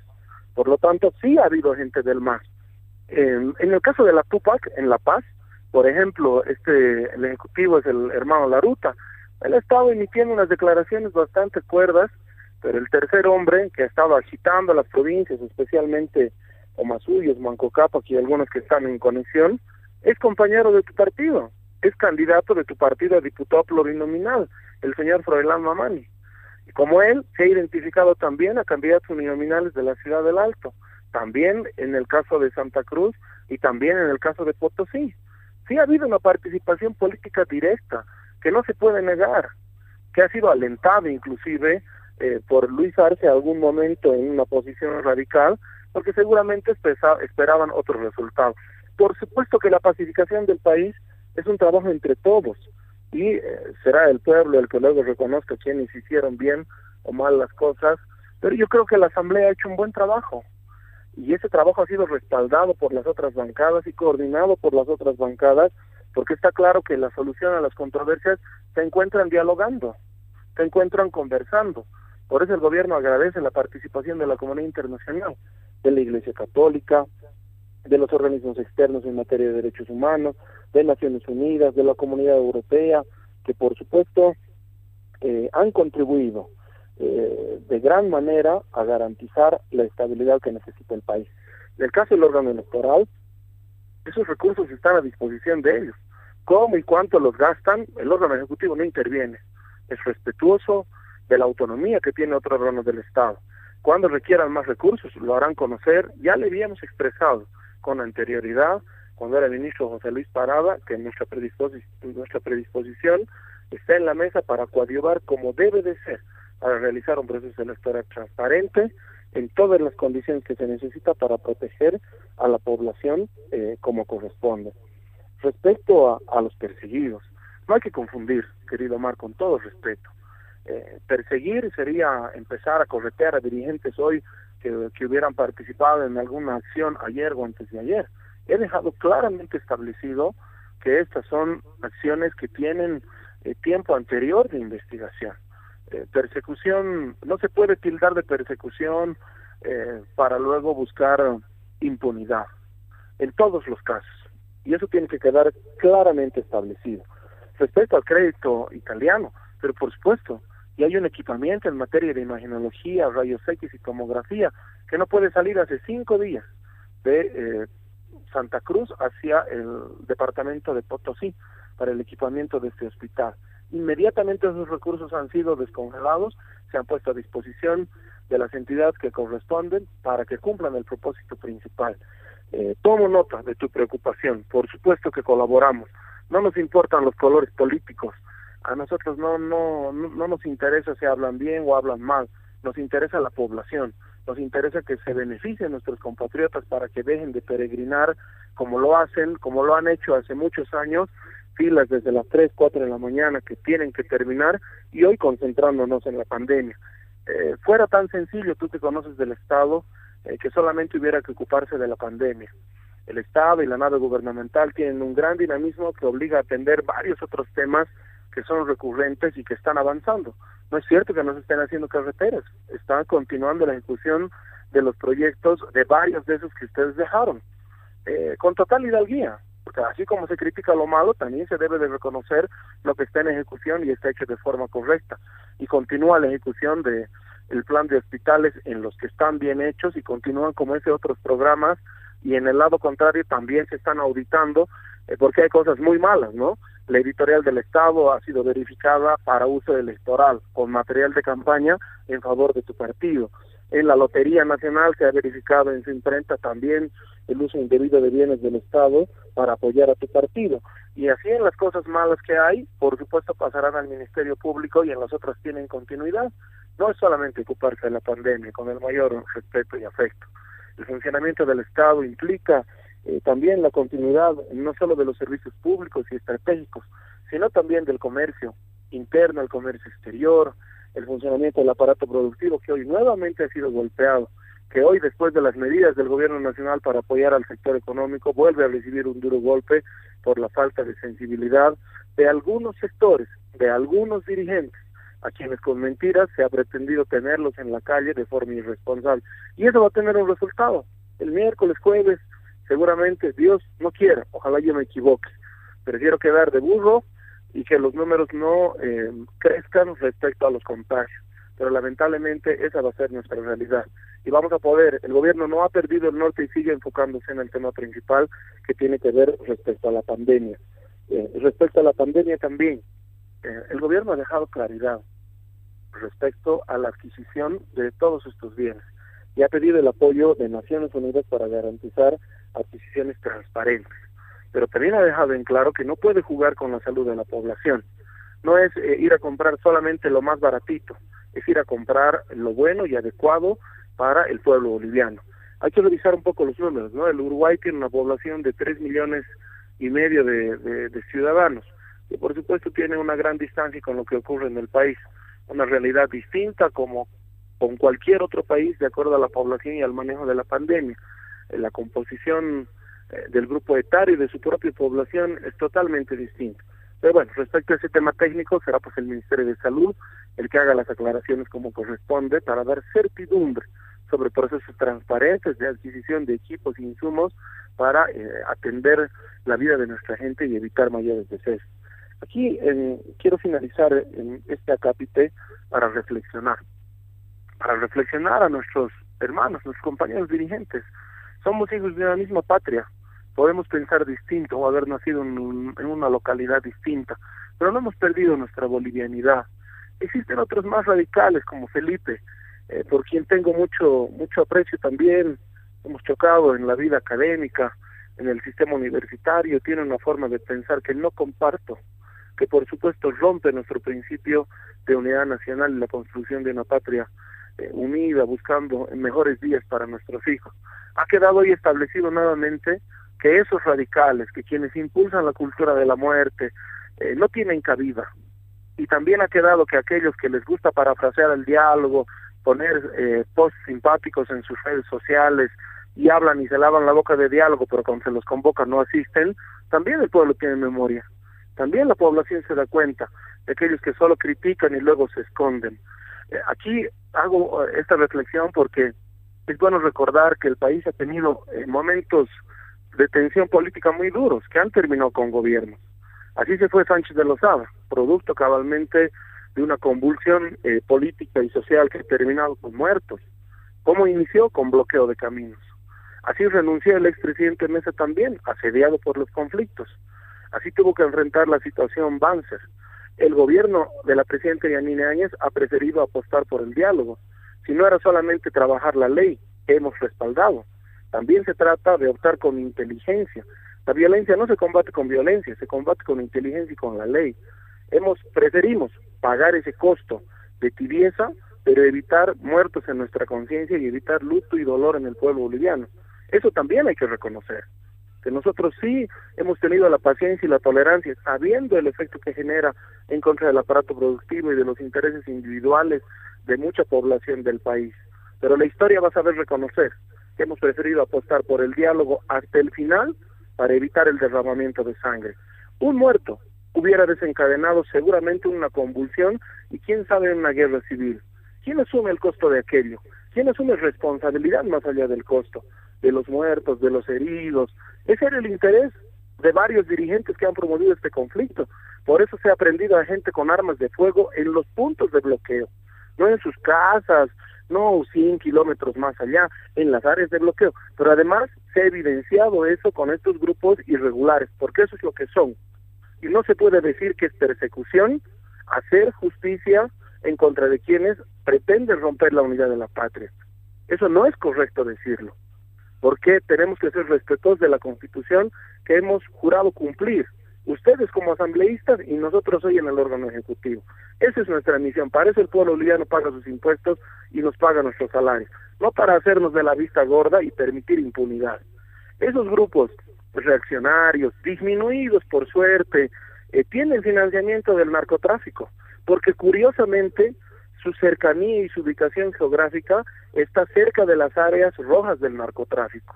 Y esperamos que el Ministerio Público haga un trabajo eh, patriótico, haga un trabajo independiente, garantice eh, como corresponde los derechos y las garantías de las personas, pero es innegable que tienen que establecerse y deben de identificarse a responsables para sentar un precedente que somos una Bolivia eh, que avance y vuelca la página para construir hacia mejor, que no puede permitir enfrentamiento entre bolivianos, que vive hermanada para seguir construyendo un futuro mejor para nuestros hijos y para los hijos de nuestros hijos.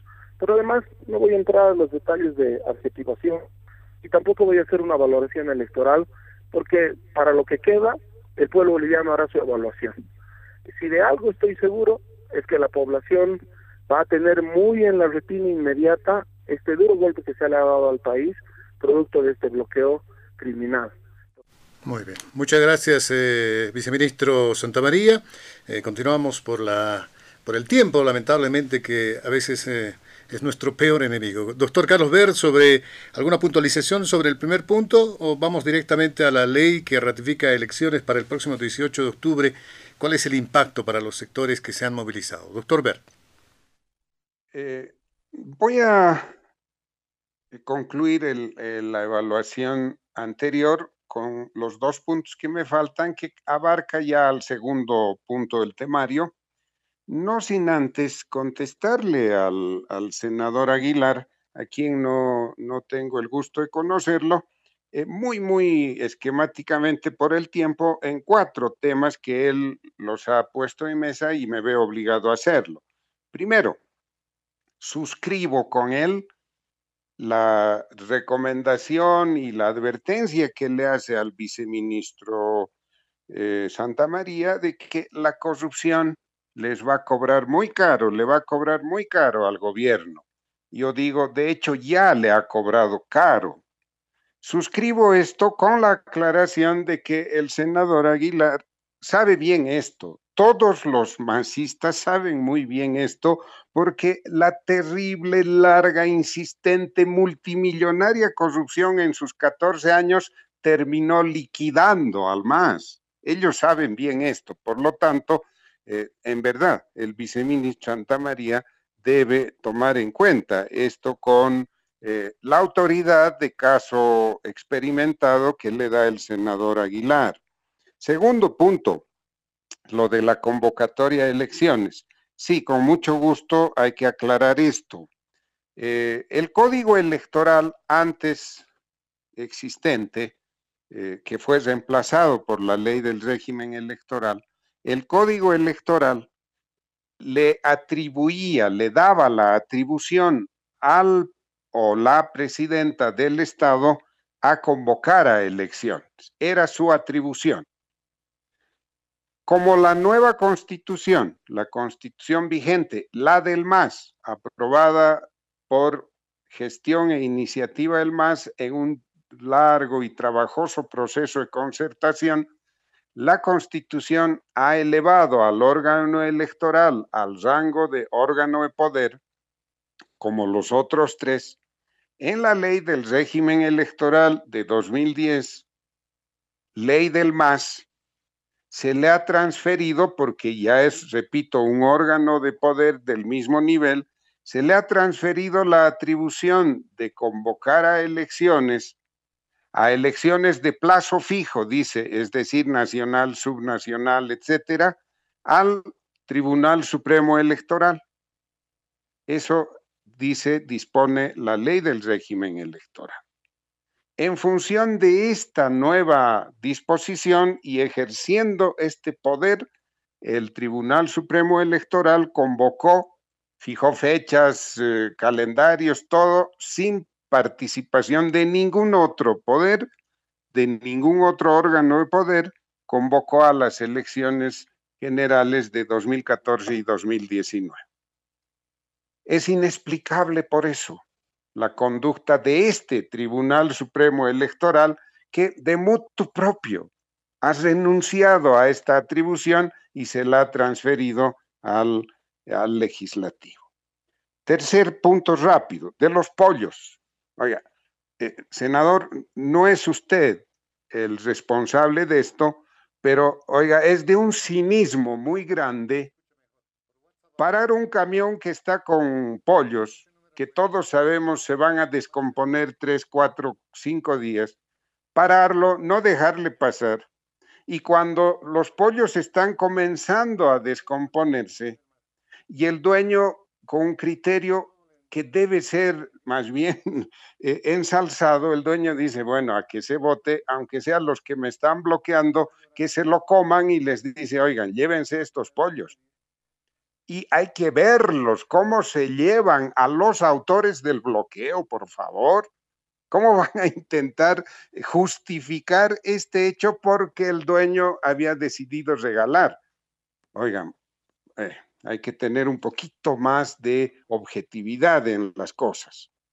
Tercer tema, em, o perdón, el cuarto tema, y termino con esto. Avia Yala, a ver, la cosa muy clara, senador. Ese canal que es de alta tecnología donó el gobierno iraní al Estado boliviano. Hoy figura de propiedad de una fundación Evo Morales Aima. Esto merece ser investigado. No hay donaciones y si hubo esa donación, imagínese el gran problema constitucional para Evo Morales. No puede un presidente en ejercicio aceptar donación de una potencia extranjera. Hoy ese canal figura de propiedad de una fundación Evo Morales, es decir, del señor Morales Ayma. Pero bueno, dejemos eso, en algún momento se esclarecerá, habrán explicaciones. Yo estoy dejando las cosas como están, sin pronunciarme absolutamente nada. A ver, vuelvo al tema. ¿Cuáles eran los objetivos del MAS? Primero, el MAS buscó que se ratifique la fecha de elecciones del 6 de septiembre y eso instruyó a toda su militancia y a todos los dirigentes que son militantes del MAS para que impulsen las marchas, bloqueos, etcétera, etcétera, etcétera, en busca de eso. Por eso es que el, el 4 de agosto, cuando comienzan la movilización, la única, el único objetivo impulsado por la COP, como he mostrado antes, era respeto al 6 de septiembre como fecha de las elecciones y le dan 72 eh, horas, eh, bueno, el, el día del, del, cabildo le dan 72 horas al tribunal para que retroceda, etcétera, etcétera pero el MAS tenía un segundo objetivo por lo que estaba pasando esos días. Impedir la inhabilitación de su binomio, impedir que sean marginados del proceso electoral como lo hicieron ellos el 2015 en el Beni. Esos eran sus dos objetivos. ¿Alguien se acuerda qué ha pasado con el tema de la eliminación de la inhabilitación de la sigla del MAS? ¿Alguien se acuerda? Bueno, les vamos a recordar para aquellos que no quieren acordarse. En medio del conflicto y cuando toda la ciudadanía está angustiada por bloqueos, etcétera, ¿qué ha decidido el Tribunal Supremo Electoral? Desconociendo su propia jurisprudencia como hicieron en 2015, ¿qué ha hecho el tribunal? Ha enviado el tema al Tribunal eh, Constitucional para que el Tribunal eh, Constitucional diga si el artículo 136 con el cual liquidaron a más de 250 personas en 2015, si ese artículo es inconstitucional. Y si es inconstitucional, entonces va a seguir habilitado el binomio el MAS y qué pena por las 250 personas en 2015. Eso es lo que ha sucedido. Es decir, el MAS ha conseguido su segundo objetivo. Y no nos vengan a decir que ese tema no estaba en juego. Era el principal tema que siempre estuvo en la mesa porque ahí comenzó el, conflicto, además de la burda transacción entre el MAS y Comunidad Ciudadana para poner el 6 de septiembre como fecha de las elecciones. Papel de la COV y conducta del MAS. La COV encabeza la movilización detrás de un objetivo político electoral y no otro, como hemos visto mantener el 6 de septiembre como fecha de las elecciones. Y no hay nada de corrupción, no hay nada de, clausura del año electoral, nada de eso. Mantener el 6 de septiembre. Es decir, pelean por los intereses del MAS, por la posición del MAS, y se oponen al 18 de octubre. El señor Huarachi, el máximo dirigente de la COF, ha echado por la borda toda la larga, rica y ejemplar tradición de independencia sindical de la Central Obrera Boliviana. Esto es algo que a él le va a costar muy caro. Las federaciones y todos los miembros de la COP le van a exigir responsabilidades máximas al señor Huarachi al margen de las responsabilidades judiciales que podrá tener en este escenario, ¿qué ha hecho el MAS? ¿Cuál la conducta del MAS? Utilizó a la COP y hace reaparecer el pacto de la unidad. El pacto de la unidad estaba ya desactivado. Acuérdense que el MAS dividió a la CONAMAC, dividió a la CIDOV. Este pacto se disolvió porque en realidad quedaron solo las CESUD-CB, las Bartolinas y los colonizadores, hoy llamados interculturales, los reactivan, utilizan a la COV, utilizan al Pacto de la Unidad que tuvo un ejemplar rol en las labores pre-asamblea constituyente. Solo para mencionar diré que la actual constitución se basó en el proyecto del Pacto de la Unidad. El MAS no tenía un proyecto de constitución. Ese fue el rol fundamental del pacto. Ahora reducido a eh, a un apéndice del MAS. Ya, ya termino, deme 30 segundos más. El MAS logra su segundo objetivo, intenta conseguir el primero, pero se da cuenta, se da cuenta que se le ha hecho cuesta arriba, que el tribunal no quiere ceder, que las fuerzas políticas no están dispuestas a ceder. ¿Qué hace? Se da cuenta que las muertes, que la duración del conflicto le está haciendo perder apoyo social, que está bajando en las preferencias electorales y decide parar la movilización. Vota la consigna. Evo Morales desde Buenos Aires dice paren la movilización. Nadie le hace caso e instruyen a la Asamblea Legislativa que apruebe la ley del 18 de octubre. Senador Aguilar, no fue decisión soberana de ustedes ni labor de pacificación, fue instrucción política que aprueben la ley poniendo como fecha máxima el 18 de octubre. Eso es lo que ha sucedido en el país y es eso lo que está pesando hoy día y están evaluando las organizaciones sociales que le están acusando al MAS de traición. Los ha traicionado, los ha llevado a la movilización y los ha abandonado en medio camino.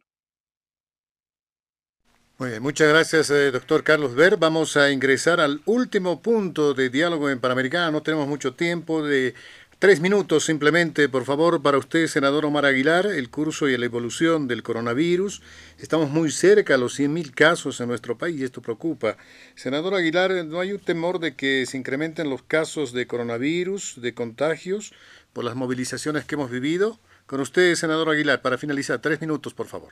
Muchas gracias. Con mucho respeto, me gustaría que eh, Carlos eh, Bort me, presta, me, preste su bolita de cristal. sobre las instrucciones. Insisto, yo por lo menos no tengo instrucción absolutamente de nadie.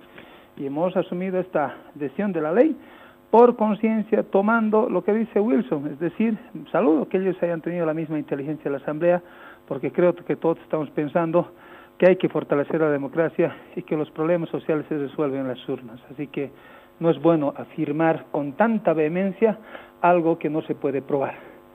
Bueno, simplemente hacer una síntesis, creo que podríamos haber evitado muchas cosas, desde eh, cuando nosotros en febrero recuerdo que pedíamos que se cierren las fronteras, no se cerraron, con ley pidiéramos que se pongan eh, brigadas médicas en los hospitales, en las terminales, etcétera, etcétera. Creo que se cometieron muchos errores y la gente conoce aquello más allá de los esfuerzos que puedan ser justo, justo cuando empezó los bloqueos, ¿no? Realmente creo que se preocuparon. Alguien dijo, era que los bloqueos empiecen en marzo, tal vez iban a preocupar más los del gobierno actual. Pero bueno, hoy los datos demuestran que acá en Chuquisaca, por ejemplo, Wilson, te paso el dato, el 25 de mayo, eh, la presidenta en transición vino a ofrecer, eh, creo que 85 millones de, de dólares, al final no sabe nada, el Comité Cívico está preocupado, no llega un solo boliviano de esos millones ofrecidos, muchos entienden que por eso no vino el 6 de agosto, pero bueno, eh, más allá de que sería bueno también pedirte de que se haga esas gestiones.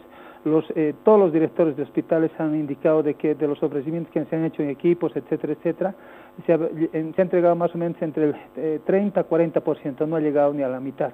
Sería bueno, por favor, que, que se pueda tomar esos datos. Hoy acá en Sucre se ha dicho que eh, todos los casos oficiales, 2.000 más o menos, se pueden multiplicar por 10. Hay mucha gente, como el caso de mi esposa y mis hijos, se han curado en casa, esos datos no están tomando en cuenta, nos estamos curando. Yo quiero referirme, quiero Wilson, a dos temitas importantes eh, y te lo pido fraternalmente. Hay una ley del plasma, también he hablado con algunos ministros, pero te lo digo públicamente. La ley del plasma, que, ojo, ha sido proyectado por Chile Franco, eh, y otros más que son diputados de ustedes. Eh, yo pido, estoy haciendo esta campaña de que toda la gente pueda, que ha superado el COVID, pueda donar plasma. Por supuesto que nosotros acabamos de recibir una nueva buena noticia, estamos ya en la, en la última etapa, seguramente la próxima semana ya vamos a poder donar la sangre para el plasma para que pueda salvar una vida.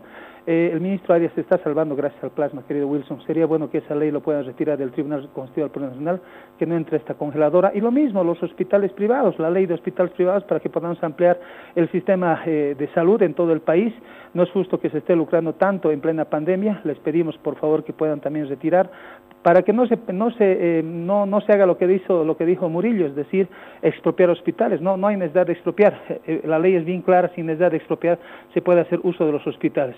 Pero bueno, al final de toda esta discusión, simplemente yo quiero pedirle a, a usted, eh, eh, Carlos eh, Bort, a, Wilson, a todos los bolivianos, que nos acordemos que somos bolivianos, que el bien mayor siempre va a estar, que entre todos impulsemos el, el, mismo carro en el mismo sentido, recuperemos nuestra economía, recuperemos, reitero, recuperemos que somos hermanos, démonos un, hagamos una pequeña oración, recemos un Padre Nuestro, estoy seguro que con la bendición de Dios va a venir días mejores, va a venir días mejores, así que simplemente ese es mi llamado a todos a que podamos hermanarnos y podamos buscar la paz que siempre hemos buscado. Muchísimas gracias a, a Oscar, a Panamericana, por permitirme una vez más estar en diálogo en Panamericana. Un saludo a todos los bolivianos, muchas gracias. A usted las gracias, senador Omar Aguilar, por su participación en el programa. Con usted, eh, viceministro Santa María, sobre el último punto, el curso y la evolución del coronavirus. Bueno, lamentablemente lo que vamos a tener es un disparo de casos innegable en todo el país, especialmente en las regiones donde hemos tenido mayor bloqueo producto de la concentración de personas. Es así de, así de sencillo como se explica, producto del incumplimiento de las medidas de protección de bioseguridad, tristemente. Por supuesto que estamos trabajando sin mirar ningún color político para atender nuestra prioridad. La prioridad de la presidenta Áñez ha sido siempre la pandemia se ha hecho eh, muchísimo en estos meses frente a lo que no a lo que se pudo haber hecho 14 años. Se aprobaban decretos cada año para decir que iba a haber hospitales por aquí por allá. Una piedra solamente en Yayagua, una piedra solamente en la provincia de Potosí. La Ciudad de La Paz, un solo hospital 14 años. Se han dedicado lamentablemente a despilfarrar la plata del pueblo boliviano hacían negocios, eh, resolvían los sistemas de faldas como con la señora Zapata, premiaban a sus propios compañeros y eso esa factura estamos pagando hoy producto del abandono del sistema sanitario del país. Pero no nos rendimos. A pesar de eso, se han entregado ítems, contratos especialmente producto de los recursos que se han gestionado para tener mayor personal médico en el país Acaba de entregar la presidenta Áñez en Cochabamba tiempo de habilitar una sala de terapias intensivas, reactivos, ítems para los trabajadores en salud que han sido abandonados durante tantos años para combatir la pandemia. Yo agradezco de verdad el compromiso de algunos legisladores que tienen vocación de concertación y que con ellos se ha, podido lograr el trabajo en la Asamblea Legislativa, como lo ha explicado Omar, en senadores y en diputados. Y también lamento muchísimo que tengamos algunos radicales que por suerte ya acaba su gestión y no volverán por el voto del pueblo boliviano. El 18 de octubre tenemos el compromiso y el deber de asistir de forma voluntaria, cívica y patriótica a tomar una decisión para reconducir la patria. Entre tanto, el gobierno nacional va a seguir abocándose 24 horas al día, no solo para trabajar de forma pacífica de la mano de la ley, apostando por el diálogo, sino para trabajar por la salud de nuestro pueblo, haciendo todos los esfuerzos que están a nuestro alcance para seguir salvando vidas, para pesar del saboteo de la Asamblea que todavía no aprueba el descongelamiento de los recursos para el bono salud, seguir haciendo esfuerzos para conseguir recursos y trabajar en beneficio del pueblo boliviano. Muchísimas gracias. A usted las gracias eh, también, eh, viceministro Santa María, por su participación en Diálogo en Panamericana. Y vamos a finalizar sobre este punto, doctor Carlos Ver. Eh, es importante un análisis. Estamos cerca de los 100.000 casos en nuestro país. Con usted, por favor. Eh, sí, nos queda muy poco tiempo, eh, no hay mucho más que decir, es inevitable, vamos a sentir los efectos en el marco de la pandemia de esta movilización que eh, en mi primera intervención dije como 10 mil personas, quizás fueron más, un poco menos, pero el impacto va a ser en la curva de la pandemia que va a llevar la, eh, la meseta a un nivel bastante más alto. Si se esperaba para septiembre, para el 6 de septiembre, un tope de unas 100 mil a 120 mil personas enfermas, como se dijo en su, en su oportunidad, hoy podemos eh, esperar incluso cifras cercanas a 200 mil.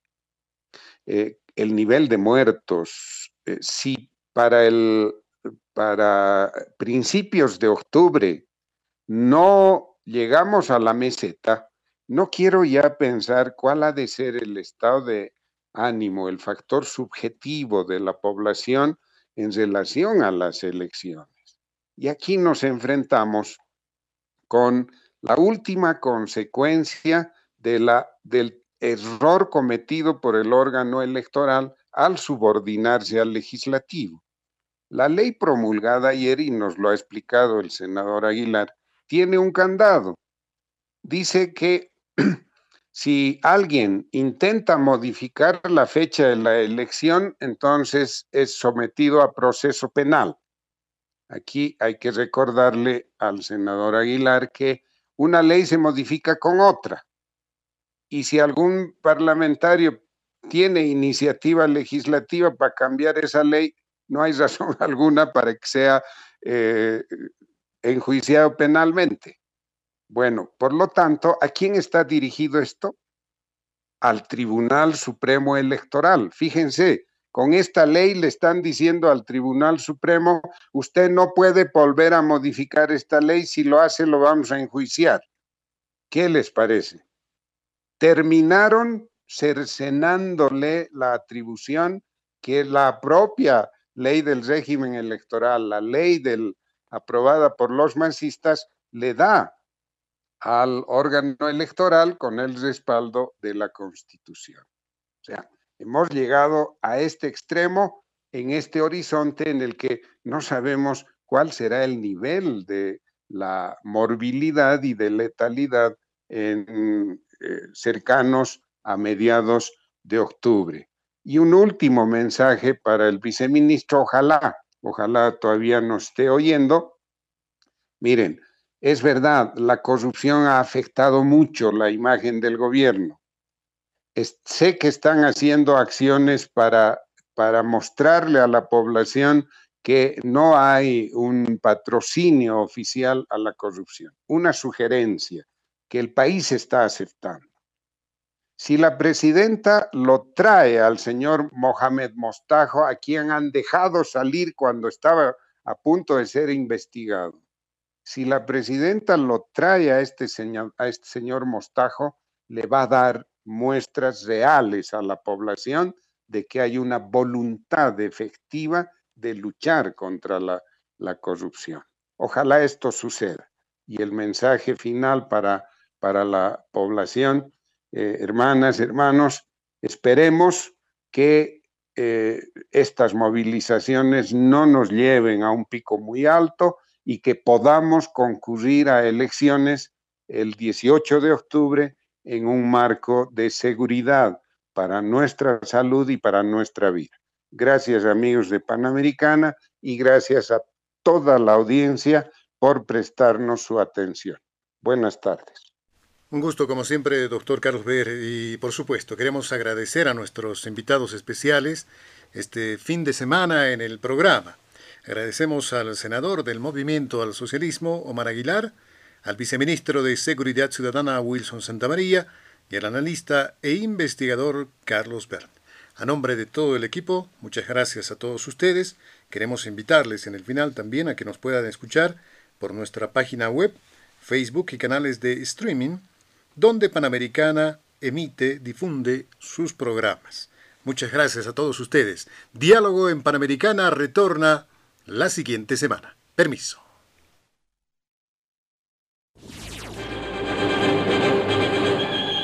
Diálogo en Panamericana.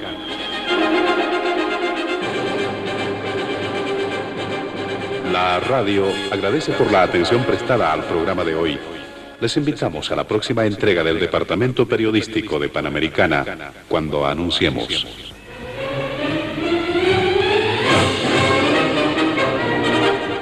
Diálogo en Panamericana.